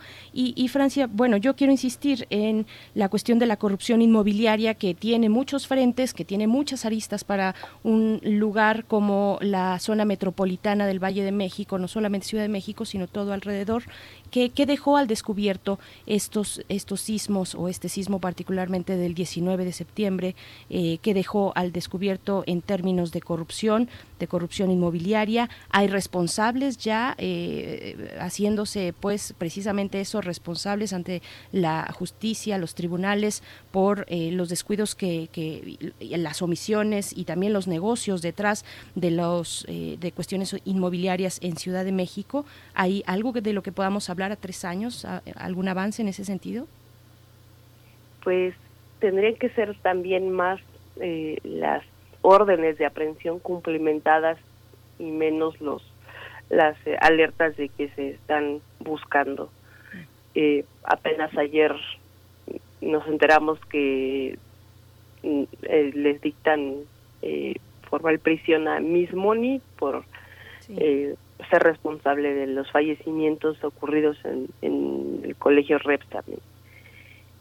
Eh, nosotros encontramos una clara responsabilidad en el Instituto para la Seguridad de las Construcciones, porque este es el organismo que da la autorización o, se extiende sus responsabilidades eh, de, garante de las estructuras a través de los directores responsables de obra. Eh, son estas figuras quienes revisan eh, la construcción en su procedimiento, el proyecto, de qué forma va a ser una cimentación, la altura que puede tener un edificio, los materiales, en fin. Y son estos personajes los que avalan con su firma eh, el, el inicio, el desarrollo y el fin de, de, una obra. Y hemos visto en casos como en eh, el edificio colapsado sobre Tlalpan y Zapata, este, con, menos de cinco años de existencia, o en Insurgentes Norte 1260, también un edificio que no tenía mm, más de 10 años de, de construcción, que se afectan o se, o se colapsan eh, sin ninguna explicación más que ah, que hubo corrupción detrás de su de su construcción. Tlalpan 550, este portal Tlalpan sobre Tlalpan a la altura de, de Nativitas o posterior a Nativitas, Villa de Cortés, perdón. Villa de Cortés. Ajá, 390 departamentos que hoy la obra está parada, ¿no? Y, no vemos una revisión sobre la figura del responsable del ISS, del Instituto para la Seguridad de las Construcciones, que casualmente es la figura que repite en la administración de Mancera y la ratifica Sheinbaum. Eh, no vemos directores responsables de obra aprendidos, solo vemos este, órdenes de aprehensión que no se han ejecutado contra eh, el ex comisionado Edgar Tungui, contra el ex titular de Sedubi, eh, Gutiérrez Gutiérrez, pero no vemos más allá. Eso es como de la, de la actuación después del 19 de septiembre. Pero antes del 19 de septiembre, hasta el momento solo vemos la, la orden ejecutada o, o, dictada la, la, la, sentencia contra la, la titular o la poseedora del, del predio de, del colegio Repsamen. Es un avance, sí, pero eso quiere decir que tampoco en tres años hemos generado una experiencia en el sentido de, de no avanzar más en la corrupción que atenta contra las vidas, ¿no? Y técnicamente tampoco hemos generado la experiencia que deberíamos a, estos tres años porque no no se ha hecho obligatorio que todas las construcciones en esta ciudad tengan un dictamen de seguridad que cuando vayamos a rentar a comprar un, un predio pues por obligación quien está ofreciéndolo tenga que emitir y, proporcionar un dictamen de que la estructura es, es, sana, es segura y de que puede uno proyectar ahí su vida, ¿no? Sí. Hasta el momento pues tenemos esa incertidumbre sobre nuestras cabezas, quienes tuvimos ya que pasar por esta, esta experiencia tan dolorosa, podemos conocer un poco más de la estructura del predio en el que ahora habitamos. Sí, y justo hoy tienen una jornada, una jornada importante. Y ya para cerrar esta conversación, eh, Francia, quisiera que nos invitaras eh, a, esta, a esta actividad. ¿Qué significado tiene hacer una actividad como la que van a iniciar hoy eh, en, un rato más, a las 12 horas, y que va a concluir con una marcha meeting en Avenida del Taller al Zócalo a las 4 de la tarde? ¿Cuál es ¿Cuál es el sentido? ¿Cómo participa la gente? ¿Cómo fue difícil organizarlo? ¿Quiénes participan? ¿Cómo está? Cuéntanos un poquito para, pues, para despedirnos de esta mañana. Sí, gracias. Eh, también, pues, siendo damnificados, pues estamos atravesando por la misma situación que toda la población, por una pandemia, pero hemos expresado que es una doble vulnerabilidad no tener una casa para pasar la cuarentena, no tener un espacio en el cual pues eh, pasar los síntomas leves o incluso pues eh, lechos de muerte, ¿no? Eh, hemos dado cuenta de que vecinas y vecinos han fallecido ya por COVID, eh, llegando ya a una, una decena, y, y ha sido, estas personas no pudieron regresar a una casa rehabilitada segura ni siquiera para pasar esta cuarentena. En estas circunstancias y con esta mm, contradicción en las vidas de todas y todos en esta ciudad, pues nos toca volver a salir, a tres años y eh, mañana, 19 de septiembre, haremos una misa a las 12 del día aquí en el multifamiliar Tlalpan en memoria de las víctimas de, de aquel día, aquí en el multifamiliar, pero también de toda, de, de toda esta tragedia, no solo del 19, sino también posterior, porque ha habido muchas familias que han perdido integrantes eh, que no han podido regresar después del sismo y que no van a estar enumerados dentro de la lista de las víctimas. Para nosotros es, es poner el reflector en un lugar que, que siempre lo ha tenido, afortunadamente, en el multifamiliar Tlalpan, pero para voltear a ver a donde todavía no, no han regresado a casa, a donde todavía hay que hacer el llamado a la exigencia de, de continuar con los trabajos. Y eh, pasaremos también aquí el minuto de silencio a las 13 con 14 y después eh, de, de una hora, un, un, rato más, nos dirigimos a Avenida del Taller 21, uno de nuestros espacios también eh, en proceso de reconstrucción, y, y, caminaremos hacia el Zócalo para cerrar con, con un meeting y, esta jornada la estamos enmarcando eh, junto con los padres y madres de los estudiantes desaparecidos de la escuela de Ayotzinapa y el Comité 68 en una jornada de lucha por la verdad, por la justicia, eh, las deudas de, las deudas pendientes del Estado. Eh, nos estamos también eh, incorporando como una deuda más esta del sismo, porque tres años pueden empezar ya a aparecer difuminados en el horizonte. Eh, esta experiencia que iba con, con muy buen ritmo, con, con un buen sabor de boca de que había una estructura, había recursos eh, y que probablemente sí se iba a, a, alcanzar la recuperación del, de, de, las vidas como se tenían antes, ¿no? Con una estructura eh, sobre nuestras cabezas seguras, este, tal vez este horizonte a partir de estos tres años sea más difuso y se empieza a parecer más a la experiencia del 85 y nos, nos, nos empiecen a dilatar. Entonces estamos en, un, en una línea muy delgada entre, entre el olvido y la injusticia y nos parece que siendo un tema con el que llegó la jefa de gobierno con campaña, habría que ser más críticos y re, revisar más profundamente qué hay detrás de cada cifra, qué hay detrás de cada imagen.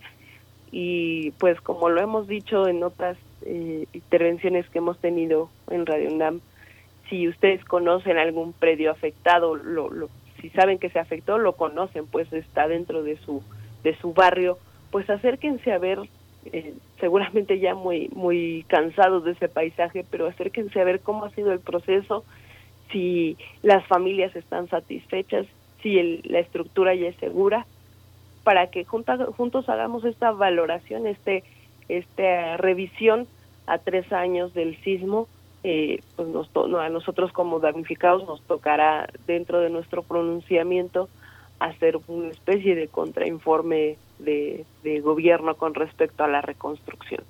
Así es, pues Francia Gutiérrez, integrante de Damnificados Unidos de la Ciudad de México, habitante del edificio 1C del multifamiliar Tlalpan. Te agradecemos como siempre eh, ponernos de nuevo atentos, atentas a lo que significa este proceso de reconstrucción, a lo que implica el derecho de vivienda en Ciudad de México, que tiene una constitución muy puntual con esos temas. Y, bueno, eh, te, eh, estaremos ahí pendientes, atentos, como lo hemos estado en estos tres años, a eh, las actividades, a las denuncias, demandas pues que hacen desde Damnificados Unidos de Ciudad de México, ahora con esta invitación a que se sumen con sana distancia, con cubrebocas y careta, quienes quieran acompañar el día de mañana a partir del mediodía, ahí precisamente en el multifamiliar Tlalpan, en el edificio 1C. Eh, te agradecemos, Francia, eh, y te deseamos lo mejor. Hasta pronto. Gracias, Berenice. Gracias, Miguel Ángel. Y, y pues aquí vamos a estar mañana recibiéndoles justamente con las medidas de sana distancia y si hay eh, algo posterior que compartir, pues también estamos a disposición. Muchas gracias. Gracias. Muchas gracias. Bien, pues vamos, vamos a hacer eh, un corte musical.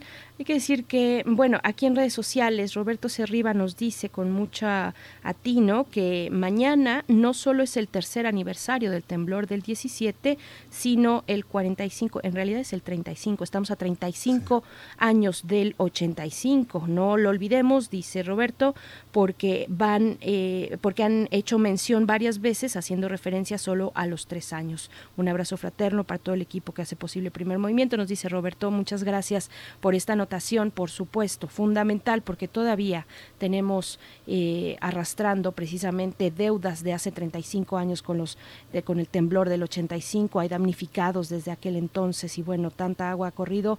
Vamos a hacer una pausa, Miguel Ángel.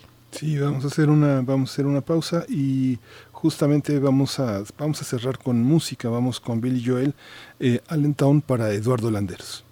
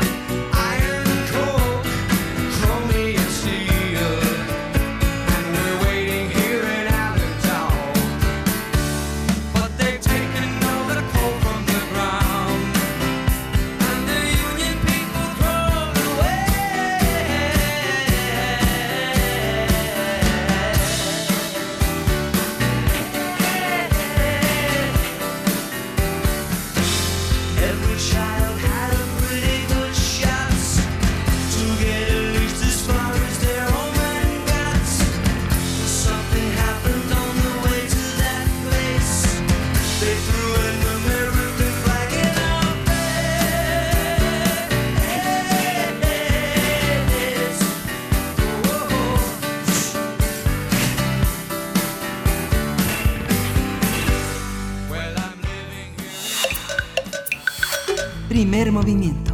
Hacemos comunidad. Nota del día. Justo en el aniversario del terremoto de 1985, el 19 de septiembre del 2017, ocurrió otro de 7.1 grados. En ambos sismos, la población de la Ciudad de México no dudó y salió a las calles para ayudar a los afectados. A través del documental sonoro titulado Silencio para rescatar, se resume lo ocurrido en uno de los edificios colapsados. La pieza fue grabada por Abraham Chabelas, promotor cultural y experimentador sonoro mexicano. El documental, elaborado solo con paisajes sonoros, se realizó por una invitación que llegó a las redes sociales de Chabelas ese día del desastre natural, con el fin de que se formara parte de la Brigada del Sonido. Es una red de profesionales que reúne tanto a músicos como ingenieros con la finalidad de apoyar en las labores de rescate desde distintos puntos de la ciudad y durante días posteriores al siniestro, con micrófonos y grabadoras portátiles, los integrantes de esta brigada apoyaron en las acciones de rescate y se encargaron de escuchar y detectar posibles señales de vida entre los escombros. Aunque Abraham no continúa en el grupo, sigue capacitando a sus miembros como rescatistas.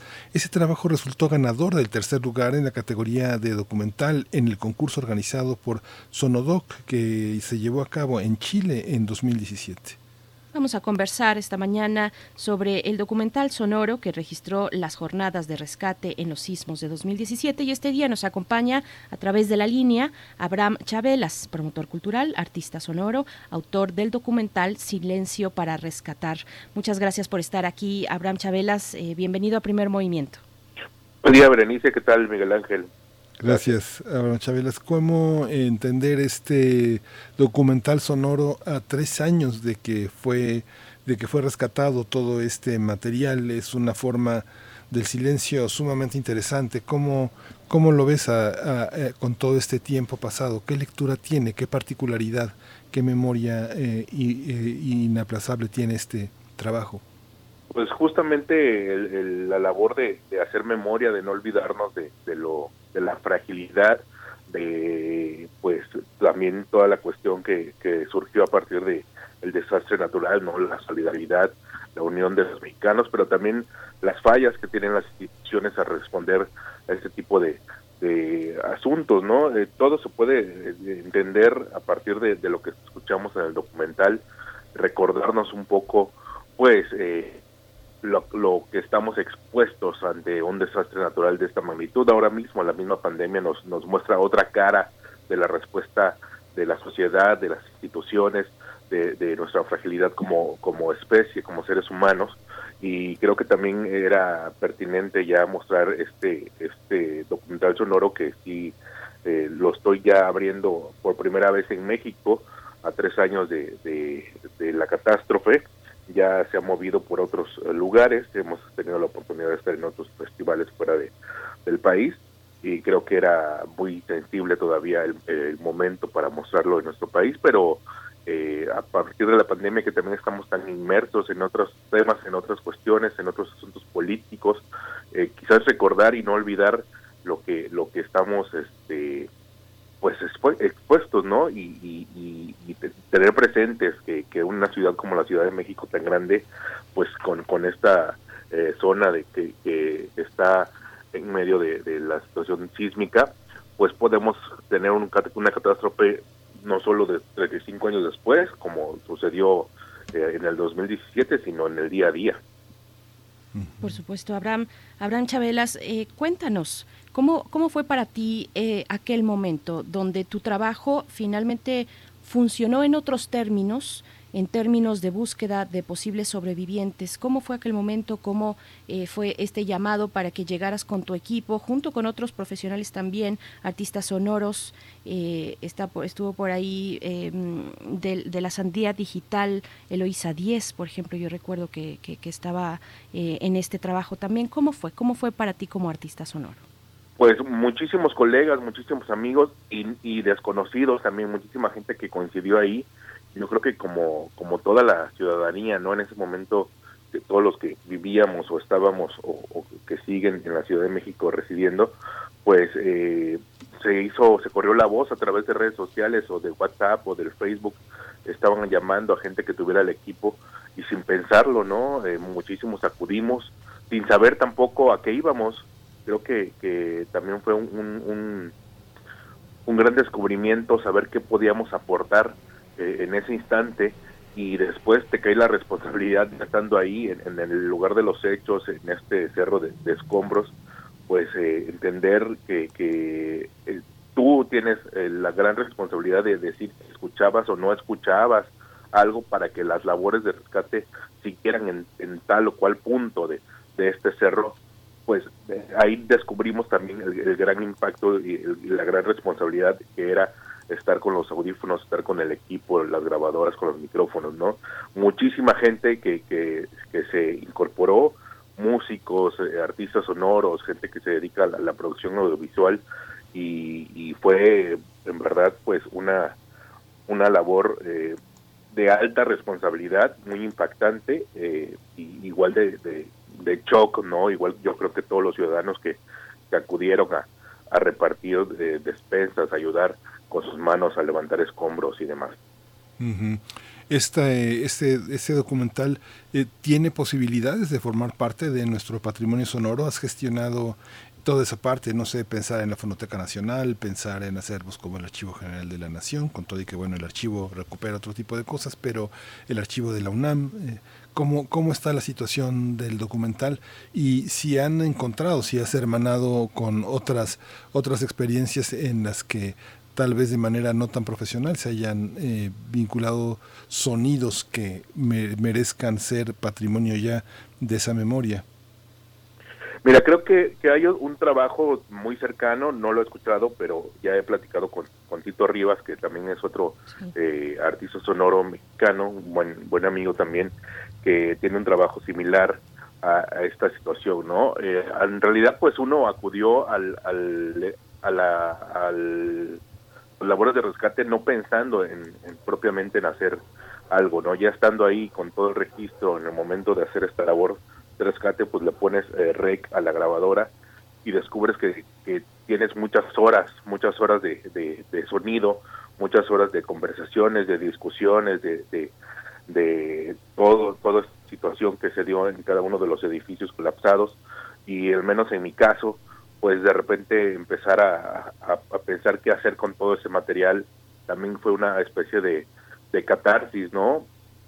Sacarlo después de los días posteriores porque sí fue bastante bastante traumatizante estar en, en estos lugares eh, pues si bien estábamos apoyando y estábamos ayudando no quiero imaginar el todo el dolor que hay detrás de todas las familias que tuvieron eh, pérdidas importantes no eh, creo que, que era importante también tener un registro de lo acontecido en cada uno de los espacios y por eso es la realización de, de todo este compendio de sonidos para concentrarlo en el documental. Ya lo hemos movido en, algunos otros lugares, como en, Escocia, en Italia, en, Bolivia y en Chile, en, el Festival de, Documental Sonoro. Y sí tengo interés y estoy abierto a, poder tener alguna eh, especie de conversación y, dejarlo a la disposición como parte del patrimonio también, como bien dices. Y precisamente vamos a escuchar ahora un extracto, un breve extracto de Silencio para Rescatar, el documental sonoro. Estamos hablando eh, precisamente con su creador, Abraham Chabelas. Vamos a escuchar.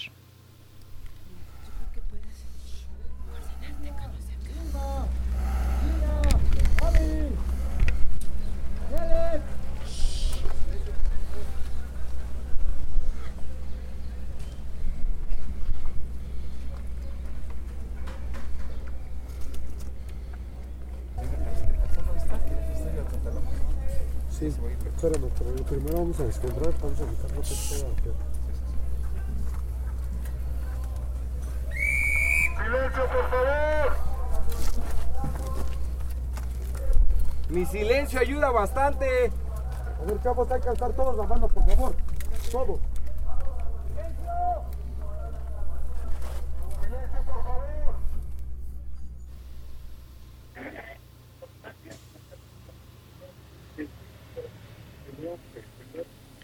Bien, pues ahí está un, extracto que nos recuerda precisamente la importancia del silencio, de unirnos todos precisamente bajo ese silencio. Y yo te pregunto, Abraham Chabelas, eh, bueno, estamos, y, si los que hemos tenido posibilidad, oportunidad de escuchar el documental completo, pues eh, nos lleva a una narrativa sonora, hay, una forma, un formato de aquel momento, y te pregunto como, como autor del documental, pues cómo se construye una atmósfera sonora de un momento trágico como este, cómo fue la selección para llegar a estos minutos de, de una memoria sonora como las la que podemos encontrar en Silencio para Rescatar. Mira, pues ya en el momento de revisar el material y decidir hacer una pieza sonora con, con él, eh, pues quedaron muchísimas cosas fuera, ¿no? Este, este documental tuvo como varias versiones previas antes de poder ya tener la definitiva y creo que me interesa en el momento ya después de escuchar todo lo que tenía yo registrado, eh, era mostrar el, momento en cómo nos cómo estábamos ahí justamente en los escombros, tratando de escuchar, tratando de, servir, tratando de, aportar algo y transportar a la escucha justamente a ese instante, ¿no? En prácticamente en primera persona. Tú escuchas el documental y es como si tú estuvieras eh, montado en, ese cerro de escombros, entre las varillas, entre las piedras, entre los fragmentos de, cemento, ¿no? Entonces era esa la idea. No hay mayor, no hay diálogos, no hay, no hay como una, una línea, no hay un guion, sino más bien el mismo paisaje te va llevando por una narrativa eh, y por un momento, son tres momentos, son tres paisajes sonoros unidos que nos llevan a, descubrir cómo fue esa, esa, labor que hicieron pues todo este equipo, ¿no? Que posteriormente, afortunadamente, hay interés por, por la gente que colaboró ahí, muchos siguieron eh, formando grupos para irse preparando, tomar talleres y demás y estarse de, eh, capacitando en caso de cualquier otro desastre que pudiera ocurrir, ¿no? Pero eh, en ese momento pues no no no teníamos ni idea. Nosotros solamente nuestra labor es grabar, es nuestro trabajo audiovisual y no teníamos ni idea de, andar este, entre los escombros, ¿no? Que también tienes que tener una eh, capacitación física o saber con, dónde pisar, etcétera, ¿no?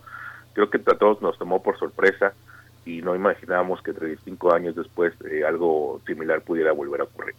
Sí.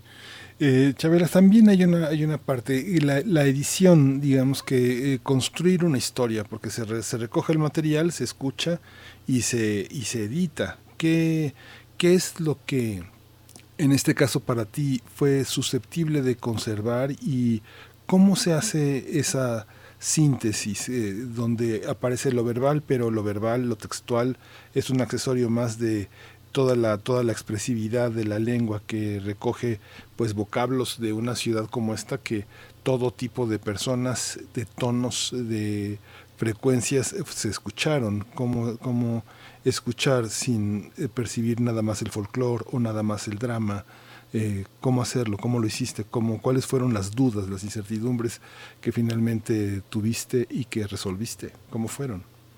Pues todo tipo de, dudas, en realidad no sabía lo que estaba haciendo en cuanto me senté a editar el material, era como, insisto, una especie de, catarsis, no buscaba nada propiamente en el momento que, lo estaba haciendo, sino hasta que ya quedó la, la versión, la primera versión vi que estaba yendo hacia hacia algo, ¿no? Primero me puse a escuchar y, deseché muchas cosas y después este pues bueno quedó en, esta en esta narrativa de, solo los paisajes sonoros. Entonces ahí cuando empezó a agarrar forma decidí que, iba a ser un documental de cierta duración con, con ciertos elementos narrativos no que, que pudiera no necesitar, que no hiciera falta que, alguien eh, dijera qué estaba pasando, ni, ni de qué se trataba, ni qué horas eran, ni, la situación, ni el contexto, sino que simplemente el sonido, los micrófonos, que, son también como protagonistas en, este asunto, eh, pues fueran llevándonos y nos fueran eh, guiando en, esta situación, en este, en este momento, ¿no? ahí se fue dando de manera, de manera natural Queremos, queremos escuchar un extracto más, más largo, estamos ya a punto de finalizar la hora y bueno, nada más preguntarte muy brevemente, Abraham Chabelas, ¿dónde podemos escuchar, está disponible al público este documental sonoro? Justamente el día de mañana, en este aniversario, lo estaremos eh, mostrando a través de eh, marejada.indisciplina en las redes sociales, de Marejada en Instagram y en Facebook, que es este pues un proyecto que está haciendo eh, generando espacios libres para el arte, entonces eh, decidí mostrarlos en México a través de, de una colaboración con ellos, marejada.indisciplina en Facebook y en Instagram, por ahí estaremos eh, escuchando el día de mañana, precisamente sábado, el material completo, el documental sonoro pues vale mucho la pena, no se lo pierdan y te agradecemos Abraham Chabelas, promotor cultural, artista sonoro, autor del documental Silencio para Rescatar, que ahora mismo vamos a escuchar. Muchas gracias, Abraham. Miguel Ángel Bernice, muchísimas gracias a todo su público, un gran abrazo. Gracias. Nos despedimos con este audio, pero también despedimos a la radio Nicolaita. Eh, nos vamos con este audio de este artista eh, sonoro, Abraham Chabelas. Vamos a oírlo y nos quédese aquí en Radio NAM. Nos vemos en la siguiente hora. Tiran todos hasta allá para que se pueda escuchar y todo el mundo se calla. Todo, ey, todo el mundo se baja. Hasta allá porque se escuchan las piedras. Vamos a, vamos a. Por favor, todo el mundo.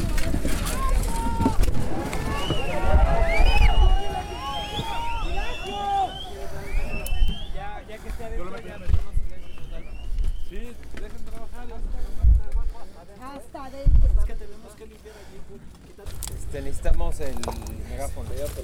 Este micro ya no entra más. ¡Megáfono! ¡Megáfono! Aquí, megáfono. ¿Ya no entras más?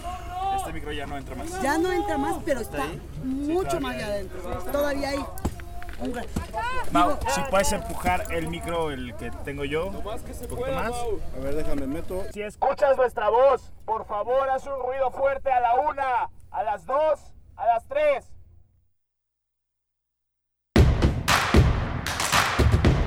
Síguenos en redes sociales. Encuéntranos en Facebook como Primer Movimiento y en Twitter como arroba PMovimiento. Hagamos comunidad.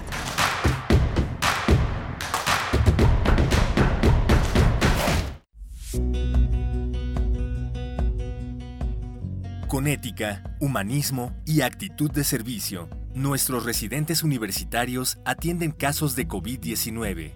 Ellas y ellos necesitan nuestro apoyo. Participa en la campaña Dona un Kit, protege a un residente. Con tu apoyo donaremos batas desechables, gorros, cubrebotas, cubrebocas y demás material de protección. Costo de cada kit, 314 pesos. Donativos a partir de 100 pesos. Estos son nuestros datos bancarios. Beneficiario, Fundación UNAM AC, sucursal 0870, cuenta 53 30 19, clave interbancaria 0021 800 870 053 301 95. Notifica tu donativo al correo servicios arroba funam.mx. Muchas gracias por apoyarnos. La UNAM, siempre al servicio de la nación. Este 2020 nos mostró que cuando no podemos decidir, todo pierde sentido. No decidimos cuándo salir, qué hacer, a quién ver, ni siquiera cómo vestirnos. Pero también nos recordó que ante cualquier crisis, sumarnos y ver por los demás le devuelve el sentido a todo. Por eso, este 2021, para decidir, juntos y juntas organizamos las próximas elecciones de la Ciudad de México. Súmate ya en ism.mx. Instituto Electoral, Ciudad de México. Consumía chochos, perico y monas. A mis 12 años empecé con los chochos, con las tachas. La piedra solamente me dañó. Por el consumo me descalcifiqué todos los huesos. La estoy matando yo mismo, porque yo era el que le daba el PVC, yo se lo compraba. Un chavo me quiso matar. Cuando él me tiró un bagazo, yo le tiré uno también. Así fue que yo maté al chavo. En el mundo de las drogas no hay final feliz.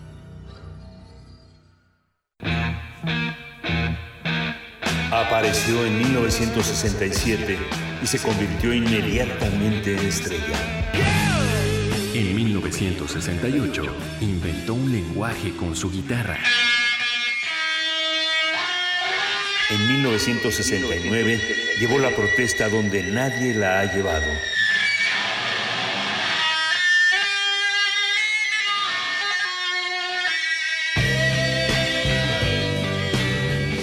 Jimi Hendrix y su tiempo. Especial a 50 años de su muerte. Viernes 18 de septiembre, por única ocasión, a las 6 de la tarde. Cuando el rock dominaba al mundo. Cuando la música de Jimi Hendrix tomó el poder. 96.1 de FM. Radio UNAM. Experiencia sonora.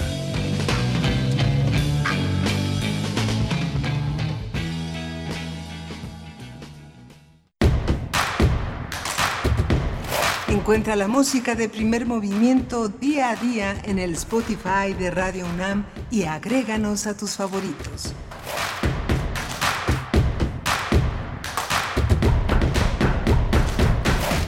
Bien, ya estamos de vuelta en primer movimiento. Bienvenidos, bienvenidas a esta tercera hora de transmisión, una transmisión que hacemos totalmente en vivo a través de las frecuencias universitarias, el 96.1 de FM, el 860 de AM, el alma mater del cuadrante. Saludos a la AM. Es un gusto estar con ustedes en esta transmisión conjunta. También nos encontramos en www.radio.unam.mx, haciendo durante las, eh, la hora anterior, las dos horas anteriores, pues una remembranza, un ejercicio de memoria, de memoria sonora, de memoria reflexiva también en torno a los 35 años del sismo de 1985 que azotó la Ciudad de México ese 19 de septiembre, pero también a los tres años muy recientes, con heridas todavía muy eh, eh, recientes y abiertas aún de los sismos del 2017. Estamos aquí en esta transmisión, bueno, del otro lado del micrófono está Miguel Ángel Quemain y la pauta también sonora eh, desde cabina en Adolfo Prieto 133 Colonia del Valle está Uriel Gámez en la producción ejecutiva, acompañado de Arturo González en los controles técnicos y bueno, todo el equipo atento como siempre, atento desde sus puestos. Tamara está en redes sociales, Tamara Quirós, salúdenla si quieren por ahí, está en nuestras redes sociales y bueno, Toño Quijano siempre con la información eh, puntual, eh, también Miriam Trejo eh, con los invitados, en la coordinación de invitados, todo el equipo, muchas gracias por estar ahí. Miguel Ángel Quemain, buenos días. Hola, Berenice Camacho, buenos días.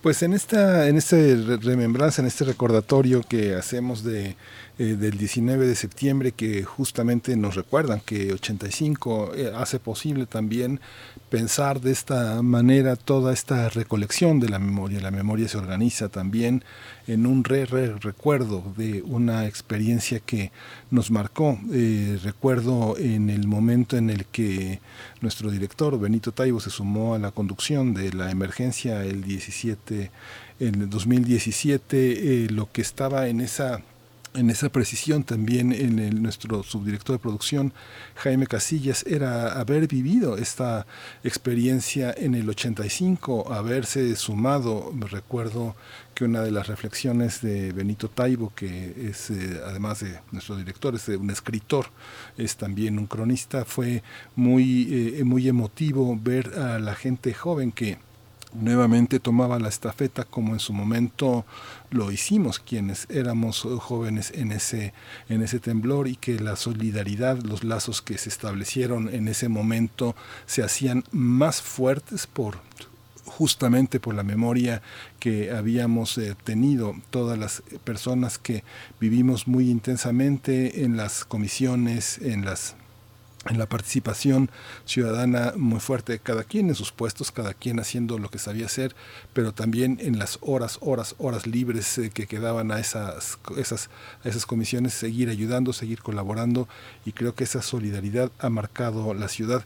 Justamente veía hoy en la primera plana del periódico El Universal, en primera plana grande, grande, los perros que califican ahora como los sucesores de Frida, los animales que hoy llamamos animales de compañía han sido fundamentales en esta, en esta historia. Está lleno de anécdotas donde gracias a un animal de compañía se encontraron cuerpos, se encontraron vidas y muchos de los rescatistas que hacen esta dupla, esta pareja, esta trenza que es tan importante para la vida para el rescate pues sigue vigente. En la UNAM tuvimos el año pasado en la conmemoración también a nuestros entrenadores, a los, a los sabios de la, de la Facultad de Veterinaria y Zootecnia de Protección Civil aliados, hablar de todo este proceso que nos hermana a nuestros, a nuestros familiares, a los perros que están ahí también en la primera fila del rescate, Berenice Camacho.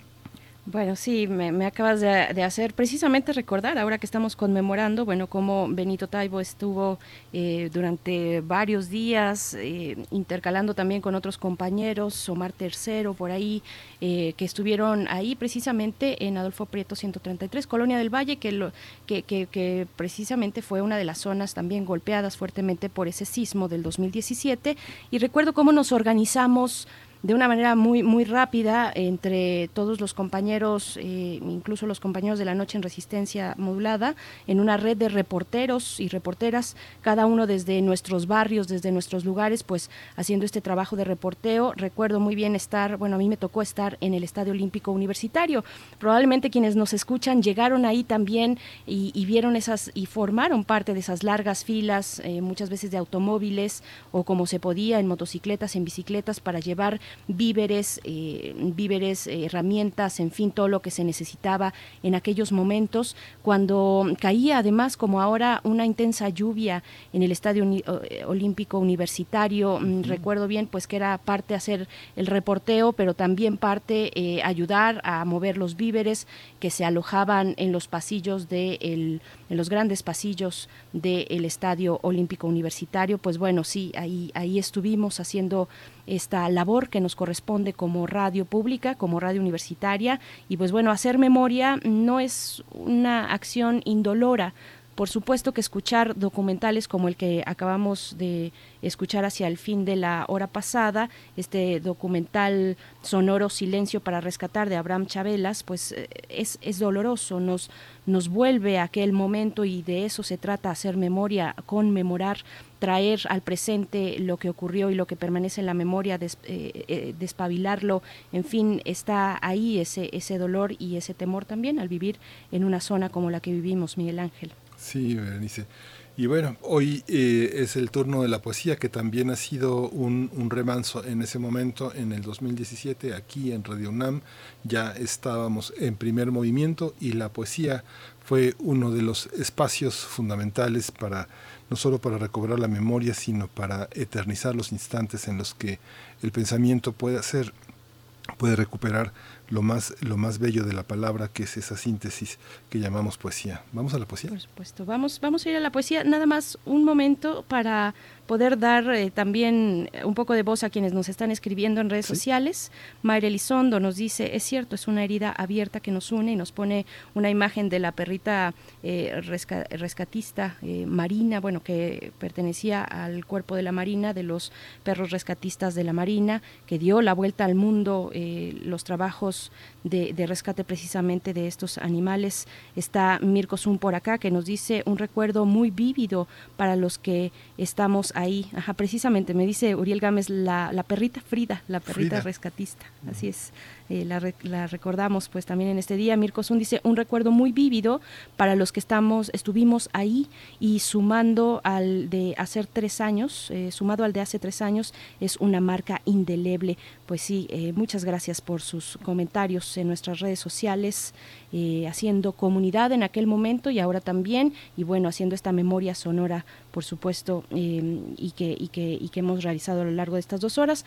Vamos ahora sí, si les parece, Miguel Ángel, con nuestra poesía del día de hoy, la poesía necesaria. Primer movimiento. Hacemos comunidad. Es hora de poesía necesaria.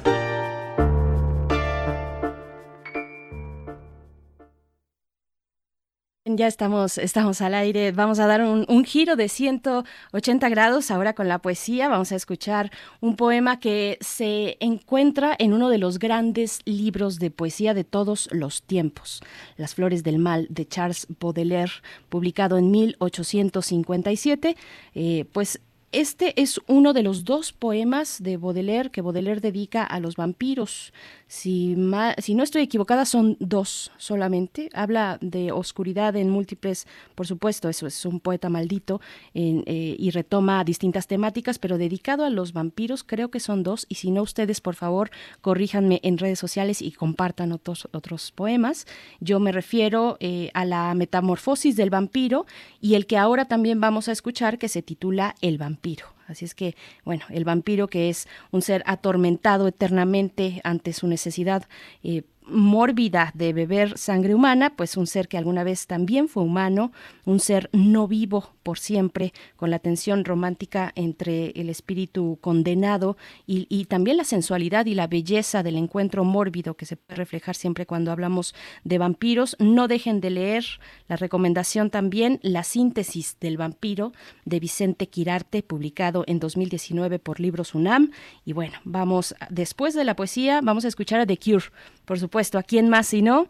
Ahora que es viernes, pues bueno, vamos a escuchar algo de The Cure, pero antes vamos con El vampiro de Charles Baudelaire, que pueden ustedes encontrar también en nuestras redes sociales. Ahí está la liga para que eh, puedan acceder a este, a este poema. El vampiro. Tú que como una cuchillada entraste en mi triste pecho, Tú que fuerte cual un rebaño de demonios viniste, loca, a ser tu lecho y tu dominio en mi espíritu humillado. Infame a quien estoy unido, como en su cadena de galeote, como el juego al jugador, como a la botella, como la botella al borracho, como al gusano la carroña, maldita seas, maldita, rogué al rápido puñal que, me, que mi libertad conquistara, dile al pérfido veneno que socorriese mi cobardía, mas ay, puñal y veneno, despreciándome me han dicho, no mereces que te arranquen de esa maldita esclavitud, imbécil, si de su imperio nuestro esfuerzo te librara, tus besos resucitarían de un vampiro el cadáver.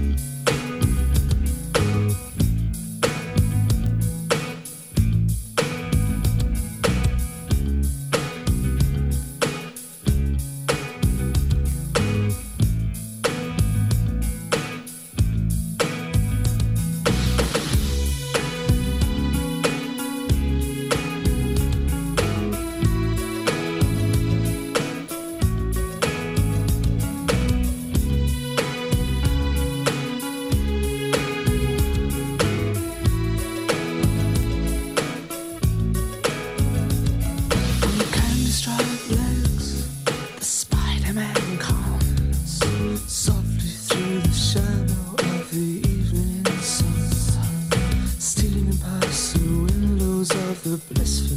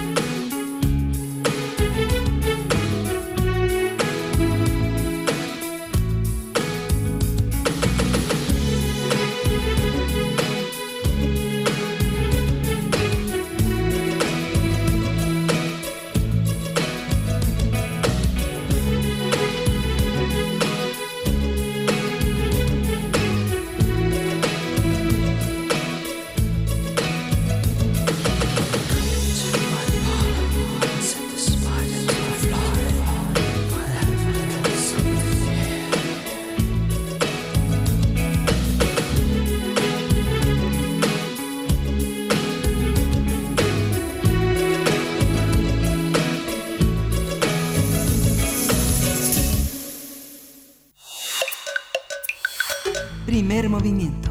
Hacemos comunidad. Regresamos aquí a primer movimiento después de esta mañana intensa de mucha memoria y después de que Berenice Camacho leyera Las Flores del Bien. Todas las flores que tiene Baudelaire son las flores del bien, aunque el mal realmente es, eh, es, es el bien en, en, la, en la voz enorme de este poeta subterráneo, que es eh, Baudelaire, este gran traductor, este gran traductor de Poe, Berenice. Sí, hablando, cuando se trata de traducciones, por ejemplo, del francés, eh, pues uno tiene que hacer ahí una, una búsqueda un poquito más intensa para encontrar, porque hay varias, varias traducciones y, y bueno, esta que, que, que, presenté espero que les haya gustado. Eh, gracias por sus comentarios en redes, ahí está el link también. Es un sitio donde pueden encontrar poesía oscura, pues sí, como está hoy el día. Hace unos momentos llovía en Ciudad de México, en Coyoacán, donde yo me encuentro. Bueno, llovía, eh, ya paró un poquito, pero estamos en una mañana oscura y en unos momentos más, en unos momentos más vamos a estar conversando con la periodista Olga Wormat eh, para precisamente para eh, hablar de su publicación más reciente, Felipe el, el Oscuro, y Ol, uh, Olga Warnat, que es bueno, es periodista, es escritora argentina, autora de varios, de varios libros importantes sobre la política en nuestro país y también en su país natal, en la Argentina. Así es que esto en unos momentos más. Les recordamos que estamos en redes sociales atentos, atentas a sus comentarios en este viernes también de complacencias musicales. Arroba Movimiento, nos encuentran así en Twitter, Primer Movimiento UNAM en Facebook. Y solo dar eh, un comentario que nos dice por acá Refrancito. Dice, justo en septiembre del 17 fui último en salir del edificio, pues estaba en muletas. Me habían operado el tendón de Aquiles. No pude ayudar mucho en CEU, pero estuve ayudando en las brigadas con charlas de primeros auxilios. Y nos manda una fotografía. Se ve el cielo, el cielo nublado precisamente que cubre el eh, Estadio Olímpico Universitario y ahí pues una congregación de, de jóvenes universitarios que estuvieron ahí prestos para dar la atención que se podía con lo que se podía, pues bueno, estamos haciendo memoria, eh, conmemorando los sismos del 85 y del 17, de 2017, pues eh, llegan estos tres años el día de mañana, 19 de septiembre, y pues bueno, estamos aquí haciendo esta, esta memoria que lo decíamos, no es indolora, es una memoria que nos llega, que nos, que nos abre la herida, una herida que sigue de hecho abierta, Miguel Ángel. Sí, justamente esta, esta memoria es importante recuperarla. Yo creo que en algún momento tendremos que conversar aquí en primer movimiento con César Cravioto, que finalmente tiene una, una estatura, la, la, la, Comisión de la Reconstrucción, una cierta estatura autonómica, porque puso justamente el, el acento en señalar la corrupción de que venía del legislativo que este que tiene a la ciudad a su a su cargo bajo su jurisdicción y que puso también bajo la mira a la administración de Miguel Ángel Mancera creo que es eh, fácil hablar de la rendición de cuentas pero él eh, tiene una figura como comisionado importante de, de, señalar. Ya he estado aquí en Radio UNAM, en Prisma RU de Yanira, eh, de Yanira Morán, le hizo en su momento una larga entrevista donde César explicó varias de las características que tenía esta reconstrucción y que sí fijó en ese momento este plazo, esta, este año como uno de los momentos en las que se concluiría este proceso, que es, es ha sido el proceso es interminable. ¿no? Alguna vez eh, tuve la oportunidad de conversar con César también y él decía, bueno, lo que está caído es una cosa, pero lo que está con pinzas, eso es enormemente superior a lo que está este, derrumbado, a todo el daño que hizo esta, este terremoto. Tenemos que reconstruir la ciudad que está cogida con pinzas, no solo la que se ha derrumbado, porque esa, en caso de un terremoto, todo será muchas veces más peor de lo que ha sido, ¿no? Entonces esa advertencia que no, no circuló tanto en los medios, porque es una advertencia pues muy dolorosa también, llena de, que, que atemoriza muchísimo, pero es algo que no debemos echar en saco roto, ¿no? Por supuesto, y bueno, ya nada más como último comentario, precisamente a esos eh, inmuebles que en la ciudad sostenida con, con alfileres, en esos inmuebles que, que no eh, se derrumbaron, que no sufrieron visiblemente daños, pero que continúan ahí, hay que acercarse a iniciativas como, por ejemplo, yo recomiendo la de Obra Chueca, que mm. se abocó precisamente a dar seguimiento a la corrupción inmobiliaria, muchas iniciativas que surgieron de aquel momento y que, y que nos dieron mucho norte para hacia dónde y cómo organizarnos. Pensemos también en Verificado 19S, esta iniciativa para rastrear las peticiones de apoyo que iban cambiando hora con hora y que se iba siendo necesario pues hacer un verificado masivo fue un trabajo de verdad extraordinario de muchos periodistas que estuvieron eh, pues prácticamente día y noche haciendo este seguimiento para poder eh, dirigir la ayuda de la manera más eficaz posible. Así es que bueno, vamos después de estos comentarios, nos vamos ahora sí con nuestra mesa del día para hablar eh, con la periodista Olga Warnat que ya está en la línea. Vamos para allá. Primer movimiento. Hacemos comunidad. La mesa del día. Felipe Calderón Hinojosa fue presidente de México del año 2006 al 2012. Como recordarán, su llegada al poder estuvo ensombrecida por un supuesto fraude electoral. Durante su sexenio, el exmandatario comenzó la llamada guerra contra las drogas, una estrategia que convirtió a México en uno de los países más violentos en el mundo, incrementó el número de muertos y desaparecidos, y también las acusaciones de corrupción durante su administración han crecido como una enorme bola de nieve en los últimos años. Se trata de un personaje polémico que se ha mantenido en la vida política del país con un activismo que lo ha llevado junto con su esposa Margarita Zavala a buscar el registro de México Libre, una organización que busca competir en los procesos. El Consejo General del INE rechazó la solicitud de registro. Hace algunas semanas también fue publicado el libro Felipe el Oscuro, Secretos, Intrigas y Traiciones del Sexenio más sangriento de México. Este es el título que tiene el libro de la periodista Olga Warnat, quien narra a detalle las decisiones y acontecimientos ocurridos durante el sexenio del expresidente. Se trata de una investigación sobre el papel que desempeñó Felipe Calderón de 2006 a 2012. Aunque el libro fue escrito entre 2011 y 2012, su autora se vio obligada a archivarlo ante las amenazas del gobierno calderonista. Con su publicación, Olga Warnat aprovechó para actualizar los datos, datos esenciales, como es la, la captura en Estados Unidos de Genaro García Luna, quien fungió como titular de la Secretaría de Seguridad Pública durante el sexenio de Felipe Calderón. Vamos a conversar sobre este libro, Felipe el Oscuro, y está ya en la línea Olga Warnat, periodista y escritora argentina, autora de libros como La Jefa, Crónicas Malditas y Felipe el Oscuro, su más reciente libro. Le doy la bienvenida esta mañana. Olga, qué bueno que estás aquí. ¿Cómo estás? Bienvenida. ¿Qué tal? ¿Cómo están? Muchas gracias por la invitación. Al contrario, Olga Warnat, gracias a ti. Eh, bueno, has tenido un recorrido importante desde la publicación, ya por fin, años después de, tu libro Felipe el Oscuro, y, bueno, eh, con, muchos, eh, mucha luz que nos arroja para poder entender también el México de la actualmente. ¿Cómo fue, cómo fue aquel momento? quisiera preguntarte para iniciar esta conversación, ¿cómo fue aquel momento en el que tu propio libro fue censurado durante el gobierno de Felipe Calderón. Eh, sabemos que Calderón pues persiguió y hostigó, eh, bueno, su gobierno hostigó a distintos periodistas, colegas como Carmen Aristegui, como Anabel Hernández, como Jesús Lemus, que estuvo tres años encarcelado en una cárcel de máxima seguridad en Jalisco, sentenciado 20 años, pero permaneció tres años ahí en ese contexto pues eh, criminal.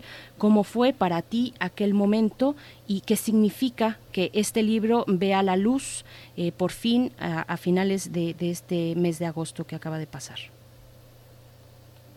Mira, fue una época muy complicada, una época muy difícil. Eh, es decir, el contexto no ayudaba para en realidad escribir nada eh, sobre ese sexenio, pero de cualquier manera eh, los periodistas creo que nos animamos y, y escribimos, digamos, hubo libros que se publicaron, como el de Ana Lilia Pérez, que también se tuvo que ir de México, que tenía que ver con todo la, el saqueo de Pemex eh, durante el gobierno de Calderón, Alejandro Gutiérrez, otro periodista de proceso que también tuvo que irse del país. Es decir, fueron muchos los periodistas y otros periodistas que no tuvieron esa suerte porque fueron asesinados. Eh, la verdad, eh, yo recuerdo esa época, mirándola ahora a la distancia y ahora que me tocó, después de ocho años, repasar, es decir, reeditar, reescribir, actualizar, eh, un libro que estaba, como yo digo, dormido en el sótano de mi computadora, en un archivo, eh, que me, al que volví algunas veces, pero me causaba no impresión, sino que me, generaba mucha frustración eh, verlo ahí, que no se no se haya publicado, ¿no? Porque la verdad que para cualquier periodista, desde que te levanten un programa de radio hasta que, digamos, que te que te quiten la posibilidad, que te quiten tu libertad de poder expresarte por los medios que sea, es muy triste, muy frustrante y, bueno, eh, eso fue lo que pasó. Fueron amenazas muy complejas, eh, yo tenía una presión tremenda en ese momento. Eh, por otra parte, yo me, me propuse hacer el escribir ese libro ejerciendo lo que lo que se dice el periodismo de a pie, que es el que yo siempre hice. Yo siempre yo me considero una reportera, eh, una reportera de ir al lugar de los hechos. Eh, lo, lo hice durante mucho tiempo cubriendo guerras. Fui al lugar de los hechos, de las guerras más complicadas, de, contemporáneas, eh, con todo lo que eso implicaba, y esto también, este sexenio, donde también había una guerra abierta a los cárteles. Fue un México atomizado, un México de, digamos, en un momento llegó a existir 18 cárteles, era como, es decir, agarra, eh, Felipe Calderón, yo digo siempre que agarró como un palo, le pegó un panal, eh, se asaltó todo por el aire. O sea, fue una guerra sin estrategia, sin, sin consensos políticos, sin pensar en las víctimas. Nunca pensó en las miles de víctimas que quedaron más de 120 mil víctimas y todavía hoy las cosas clandestinas, la gente que busca a sus familiares desaparecidos.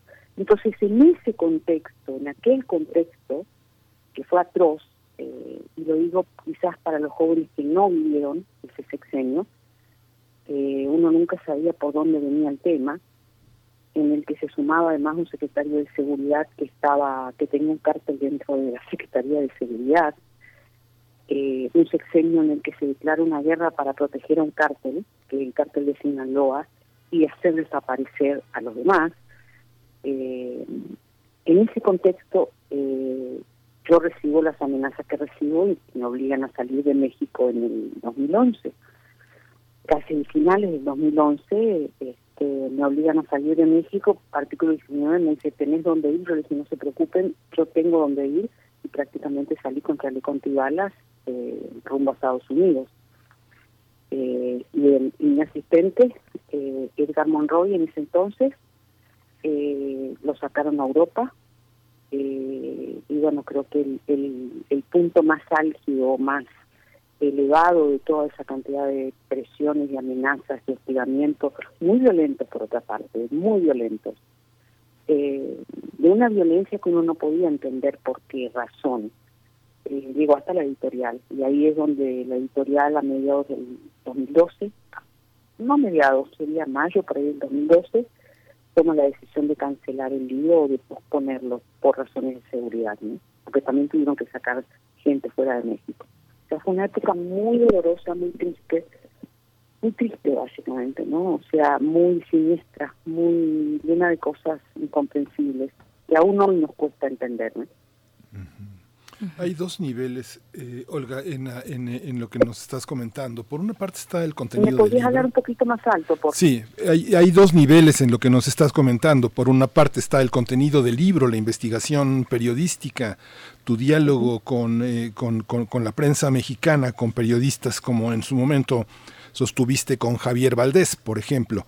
Pero por otra parte también está eh, la, la, intromisión en la vida personal, en la investigación de un periodista. ¿Cómo compaginar estos dos aspectos? Eh, la persecución, el aplastamiento a la periodista estaba a, a, la altura de los contenidos que tú estabas manejando en ese momento, ponían tanto en peligro a este hombre que pues aparece en tu libro como pues un hombre, un, un hombre, un hombre menor, como un protagonista también de una serie de complicidades que teje con una serie de personas que están acusadas, otras muertas, pero muchas acusadas en la Corte de Estados Unidos, como el caso de García Luna, y otras en la impunidad, como retratas también este, este, a este personaje que ahora cobra relevancia, que es Margarita Zavala. ¿Cómo compaginar estos dos aspectos, eh, el periodismo que se realiza y el contenido que se recupera? Bueno, ¿en qué sentido, cómo lo compagina? Sí, eh, lo que, lo que la, persecución al periodista está, digamos, eh, es, es, un acto realmente de un enorme narcisismo, de una enorme soberbia, de un abuso de poder que ponía a peligrar las estructuras de una credibilidad o en realidad este, es, la, es, la, es la soberbia del personaje sobre un periodista que cree poder aplastar. como como tu ejercicio como periodista con otros periodistas que conociste en México, uno de ellos muy importante, Javier Valdés Muerto, este, se compagina con esta fuerza del poder sobre el periodista? ¿Cómo, eh, cómo, cómo, es, cómo es esa experiencia al final del libro? Sí, a ver si puedo entender un poco el sentido de la pregunta. Es decir, eh, por un lado estaba toda esa presión que se ejerce, en, en, este caso sobre mí, yo voy a hablar sobre mí, no, no voy a hablar de los otros periodistas porque por más que fueron amenazados, uno eh, en realidad siempre la amenaza va dirigida a tu trabajo, no va a otra cosa. La amenaza siempre va por algo que estás haciendo, porque te reuniste con alguien que ellos no quieren que te reúnan. O sea, es un rompecabezas que yo traté de armar a lo largo de estos ocho años, antes de que se decidiera la publicación del libro, por dónde venía la cosa, es decir, por dónde podía, qué, qué podía haberles afectado tanto, qué era lo que ellos no querían que yo publicara o contara. Porque en el sexenio anterior, en el sexenio de Vicente Fox, eh, yo viví una situación no de esta dimensión, por supuesto, pero también con amenazas, con presiones, con seguimiento, con un hostigamiento fuerte que fue que te demanden, o sea, una demanda de, de alguien que está en el poder, que en ese caso fue Marta Sagún, eh, y su hijo Manuel Viviesca, por lo que yo conté en, tanto en La Cefa como en Crónicas Malditas, que les molestó, yo conté las corruptelas eh, en, los dos libros, y me demandaron y perdí las demandas. Eh, y la historia y el tiempo me demostró que no solamente que eso era lo que, por supuesto, más le molestaba, sino que además eh, todo el, digamos, todo lo que vino después me dio la razón porque en realidad lo mío era la punta de un iceberg. Y en el sexenio de, de, Felipe Calderón, yo veía todo el tiempo, eh, me iba, me reunía con una fuente sabía que había un, carro extraño parado en la puerta. O sea, a veces ostensiblemente, o sea, te da, ellos querían que te dabas que te dieras cuenta de que te seguían. Y en otros momentos se daba cuenta la persona que estaba conmigo porque yo no, no percibía en ese momento. O gente extraña que se sentaba, yo me reunía a veces en la cafetería, cambiaba de lugares o en una cafetería y había dos personas aparentemente ejecutivos mirando un diario, pero que no se iban hasta que no se yo no me iba. Es decir, eh, cómo uno compagina o cómo uno va escribiendo un libro, a ver si eso es lo, que me quieres preguntar, eh, cómo vas desarrollando un libro en paralelo a esto, no lo sé. Yo creo que yo en ese sentido creo que tengo una gran capacidad de, de sobreponerme, de hacer un clic cuando me siento a escribir. Creo que el punto más complicado para mí fue cuando se metieron con mi hija. Ahí sí fue un punto complicado. Ahí sí fue un punto de inflexión fuerte en mi persona. Eh, porque eso le puede pasar, eso le pasa a todos los seres humanos, no importa quién. cuando te tocan a alguien de tu familia, también se metieron con mi mamá. Mi mamá estaba muy enferma en esa época, murió poquito después de la cancelación del libro. Ella tenía, estaba con cáncer muy avanzado y se, tenía 80 años, se metieron con ella. Eh, se metieron con mi hija. Me mandaban fotos de mi hija en Buenos Aires, fotografías de mi hija en Buenos Aires, que es un relato pormenorizado que yo hago en el libro. Esto, esto quiero que se sepa, porque había una tecnología muy sofisticada en esa época que entre comillas era para atrapar a los narcotraficantes y resulta que se utilizaba para perseguir periodistas, para perseguir políticos que no les gustaba de la oposición, para perseguir gobernadores que no no se rendían frente al, al, poder, eh, para perseguir a cualquiera, para perseguir a la para cualquiera. Cualquiera podía, era objeto de este tipo de persecución utilizando eh, recursos de lo que fue la iniciativa Mérida, porque había una plataforma México que supuestamente era también para lo mismo, para perseguir al, a los cárteles. Eh, cada vez que yo llegaba a México me detenía en el aeropuerto, una vez me tuvieron, me, tuvieron detenida tres horas en la oficina de la Federal, eh, tres horas sin teléfono, sin agua, sin poder ir al baño, porque llegué en un avión que llegaba a la, a la noche. Es decir, eh, y eso lo hicieron con plata de los mexicanos. Eh, entonces, eh, ese es el contraste. Y en esa dicotomía, en ese camino tan tan este, lleno de curvas, y lleno de pozos y lleno de piedras, eh, tuvimos que transitar los periodistas, que en esa época tuvimos por ahí el, la osadía de publicar libros o escribir reportajes o lo que fuera.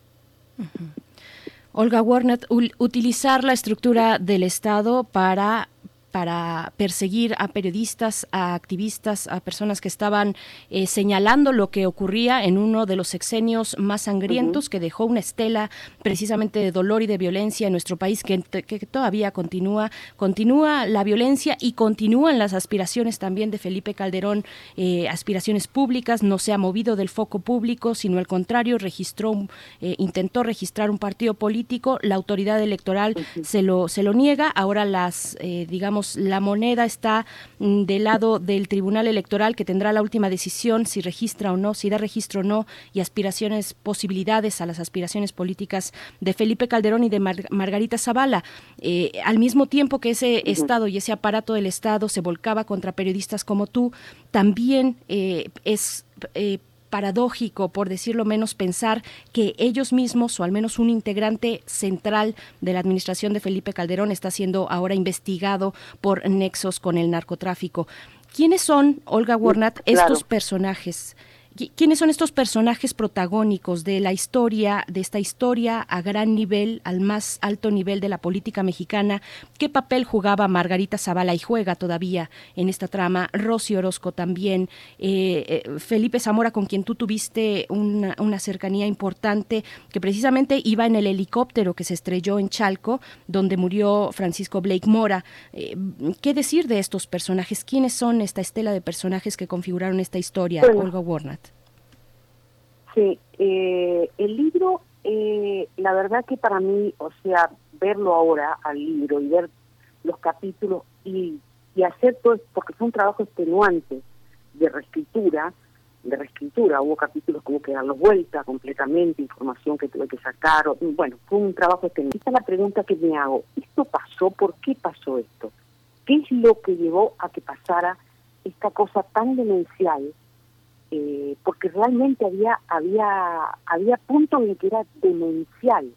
O sea, eh, hay presos en estos momentos, hay personas presas en estos momentos en las cárceles mexicanas de alta seguridad, algunas condenadas y otras sin condena, es de esa época, que son las que ellos tenían una una gran eh, inventaron la fábrica de culpables, o sea, secuestraban gente el equipo de García Luna y sus zampones y sus criminales, sus policías criminales, Cárdenas Palomino, eh, Pequeño García, Facundo Rosas Rosas, etcétera, etcétera, o sea, porque eran varios, algunos están muertos, Este grupo de gente, además, venía de los secuestros extorsivos, de hijos de empresarios millonarios.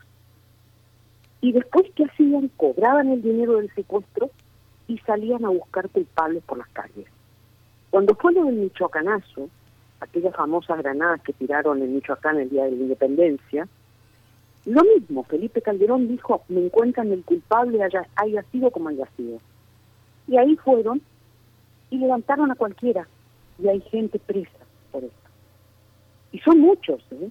son muchos, a los que torturaron y obligaron a confesar. Y, los mostraban frente a cámaras, porque esto lo vi en México. Quizás, no sé si ustedes recuerdan, pero lo mostraban frente a cámara y lo hacían confesar. Frente a cámara. Entonces, una cosa que iba completamente fuera de toda legislación jurídica, fuera de toda presunción de inocencia. Esto no se respetó. Margarita Zavala, ¿quién es? Margarita Zavala yo la defino no como la esposa solamente. Margarita no fue una esposa eh, sumisa, que no intervino. Margarita es la socia de Felipe Calderón. Margarita fue cómplice en estos años de las cosas que pasaron. Margarita tuvo mucha mucho que ver sobre eh, la, eh, alrededor de la impunidad que se generó con, ustedes recuerdan, ahora se cumplieron 11 años creo, del incendio de la guardería ABC en Hermosillo, Sonora, donde murieron 49, 50 niños quemados por negligencia, por responsabilidad del Estado, por una guardería que no tenía prácticamente autorización para funcionar de esa manera. Niños humildes, con padres trabajadores. Y los que, sobrevivieron, porque yo hablé con las familias ahora, quedaron afectados de por vida. ¿Qué hizo Margarita Zavala? primero negó que, su, que esa fuera su prima, que una de las dueñas fuera su prima. Aparece la foto, bueno, es su prima, prima lejana, es su prima hermana, y ayudó a la exoneración en la justicia, la exoneraron. Y los niños ahí siguen no hubo reparación, no hubo pedido de perdón. Margarita es la socia. Ellos quieren armar un partido político, armaron un partido político, pero tampoco olvidemos que en el 2018 Margarita Zavala quería ser presidenta. Tiene todo el derecho de ser presidenta, o sea, de tener ambiciones políticas. Ella es una política de larga data, por eso digo que no es solamente la esposa, Margarita es militante del PAN de hace muchos años eh, conoce muy bien los códigos de la política tradicional panista, ¿no? En este caso. Eh, yo lo describo en el libro. Eh, en el 2018 quiso ser y no pudo ser, ¿por qué? Porque le descubrieron más de 700.000 credenciales de elector falsas. Entonces tuvo que dimitir, tuvo que renunciar. ¿Y qué dijo? no, esto me lo sembraron mis enemigos, los que no quieren que yo llegue a ser candidata a la presidencia como mujer, etcétera. Eh, siempre es otro, nunca te haces responsable.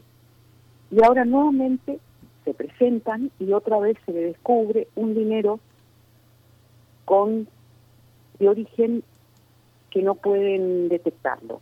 Si hicieran las cosas bien, les hubieran aprobado el partido. Eh, y bueno, yo creo que después se decidirían las urnas. Para mí, en lo personal, de cualquier manera, Margarita Zavala tiene un grave problema para llegar a la presidencia o ser candidata de México, a la presidencia de México con, con posibilidades de llegar a ser presidenta de México, que es esa lápida pesadísima del sexenio de su marido. Mientras ella no se desprenda de eso, ahí va a seguir. Y aunque se desprenda, ella fue cómplice de esos años. Ella, nunca, ella estuvo a favor de la guerra todas las veces que se le, se le preguntó, hizo lo mismo. Y después la relación extraña que tenían con esta secta que existe en México, que es Casa sobre la Roca, es una secta de un par de pillos, Rosy Orozco y Alejandro Rubio, a quienes yo conocí, entrevisté para el libro. Eh, quienes eh, lo vincularon además este, venían venían de una tienen su sede central en Colombia eh, trabajaron con Álvaro Uribe en Colombia cuando era presidente, a quienes también le hacían lo mismo que le hicieron a Felipe Calderón. Todas las mañanas temprano le daban sesiones bíblicas. Eh, yo vi los videos que eran, la verdad que los videos eran de un grado de, de locura, uno no sabía si reír o ponerte a llorar, viéndolo a Felipe como un profeta, porque así le enseñaban, de que él era David peleando contra Goliat. Y estos dos, esta pareja, eh, lo que hizo fue asociarse con García Luna en la Secretaría de Seguridad y tener contratos de ahí. Eh, tenían sus miembros en cada uno de los puestos, en puestos importantes de todas las secretarías de Estado y estaban todos los días en los pinos. El segundo se preguntaba y decía, pero le dieron las casas que habían sido incautadas a, a los capos del narcotráfico que fueron extraditados, tenían como cinco casas. Eh, una cosa que uno dice, pero ¿cómo puede ser, no? O sea, llegaron prometiendo un cambio y ese cambio nunca sucedió desde Vicente Fox. Al contrario, al contrario, o sea, al contrario se, se, se corrompieron, no digo que peor que el PRI, pero se aliaron con el con el PRI en la corrupción y en el fraude y en la simulación y en continuar en, en el mismo camino, ¿no?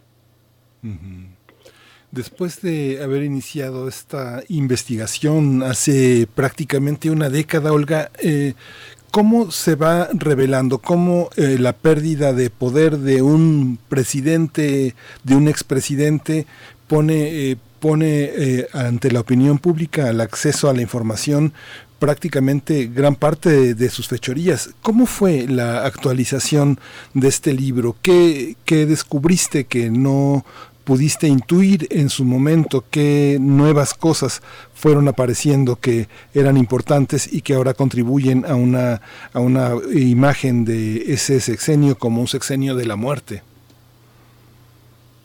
Sí, eh, fue un trabajo, la verdad que estuve 15, 18 horas por día sentada eh, y, y, no solamente en, en la tarea de reescribir aquello, que aquello no había tenido edición, en la revisión, en la actualización y además en retomar el contacto con todas aquellas personas que habían sido mis fuentes en aquel tiempo, con algunas pude, con otras no, porque ya no estaban.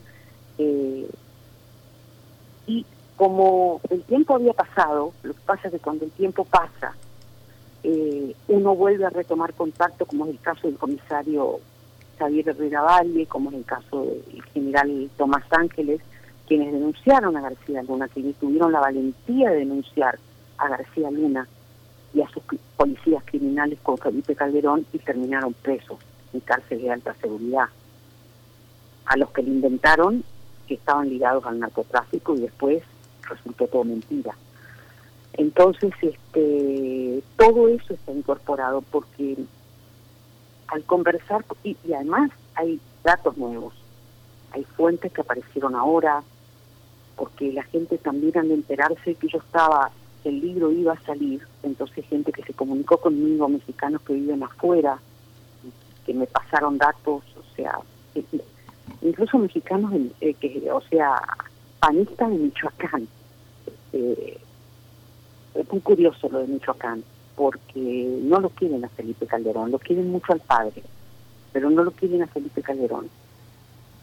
Eh, entonces, esas son cosas que también uno va analizando ahora a la distancia, ¿no? Es un libro que llevó un tremendo trabajo de actualización, de actualización y de incorporación de datos nuevos. Olga Warnat, eh, como comentario de cierre, porque el tiempo apremia eh, está, eh, estando en radio, yo te pregunto precisamente ya al punto del día de hoy, ¿qué esperas, qué esperarías tú del juicio a García Luna que se libra en, en Nueva York, en la Corte de Nueva York? Hay videos, hay videos de García Luna que son material delicado y contundente además, y que sabemos que, bueno, que tú te has tenido que proteger y proteger también a nuestro colega, colega Edgar Monroy con respecto a esos videos has preferido no abordar el tema, pero bueno, esos videos suponemos que saldrán en algún momento. ¿Qué esperas tú del juicio a García Luna, Olga? Mira, hay muchas pruebas, hay más de 150 mil pruebas que tiene la Fiscalía de Nueva York. Hay que ver, lo que me dicen a mí es que lo más probable es que García Luna eh, termine convirtiéndose en testigo protegido. Si se convierte en testigo protegido, que no es lo que a mí más, no es lo que a mí me gustaría en realidad. Yo quisiera que él pague sus culpas y esté preso 50 años. Eso es lo que quiero pero no no es mi decisión, esa es la, justicia de Estados Unidos se manejan de esa manera, pero él va a tener que hablar porque firma un convenio con el juez que lo, está, que lo va a juzgar, donde él tiene que contar. Y lo que tiene que contar, tiene que dar información, tiene que suministrar información que nunca se haya dado, que nunca se haya, eh, que ningún otro la haya dado, información de lo que sucedió, porque tiene graves cargos encima, tiene no solamente el tema de, del, digamos, del vínculo con el cártel de Sinaloa, sino que él era parte del cártel de Sinaloa. Él desde la Secretaría de Seguridad participó del tráfico de drogas, tráfico drogas de Estados Unidos.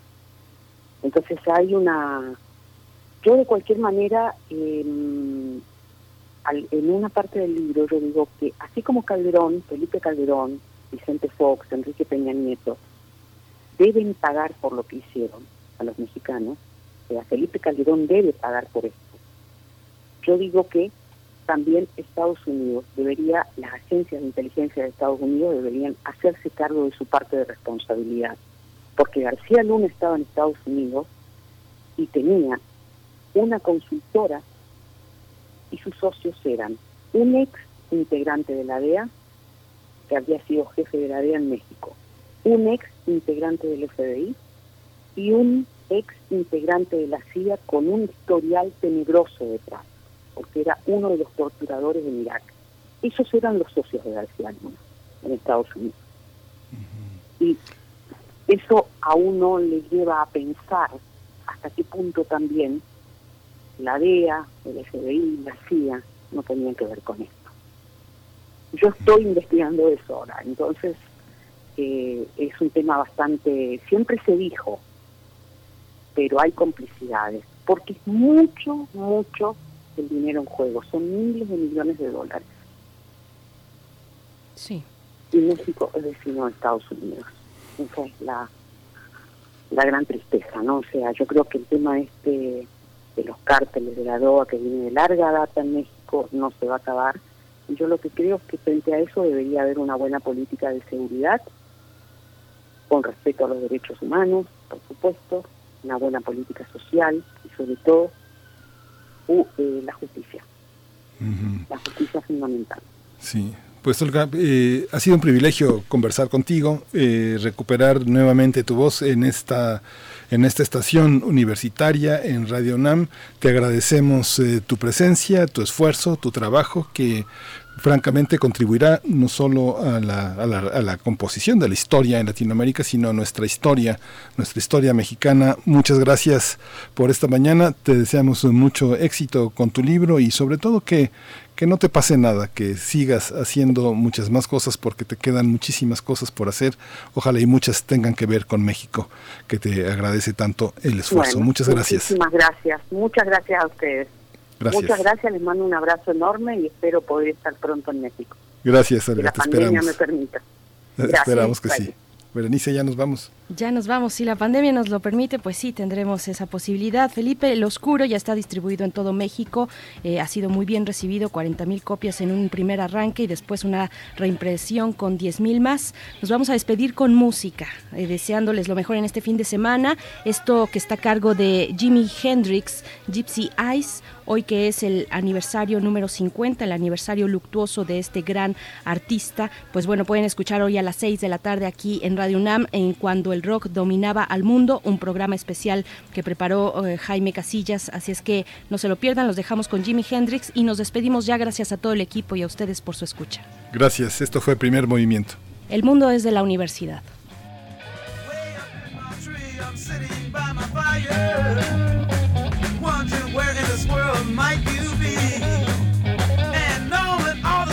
still roaming the countryside, do you still think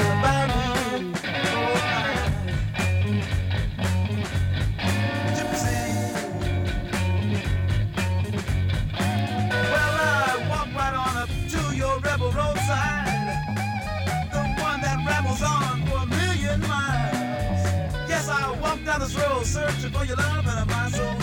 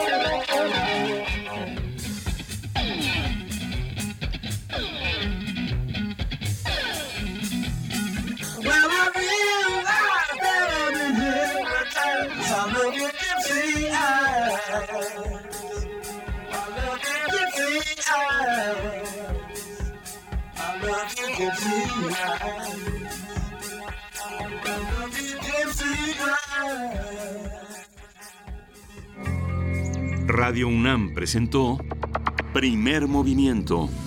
El mundo desde la universidad. Con Berenice Camacho y Miguel Ángel Quemain en la conducción. Frida Saldívar y Uriel Gámez, producción. Antonio Quijano y Patricia Zavala, noticias. Miriam Trejo y Rodrigo Mota, coordinadores de invitados. Tamara Quirós, redes sociales. Arturo González y Socorro Montes, operación técnica. Y Arlén Cortés, servicio social.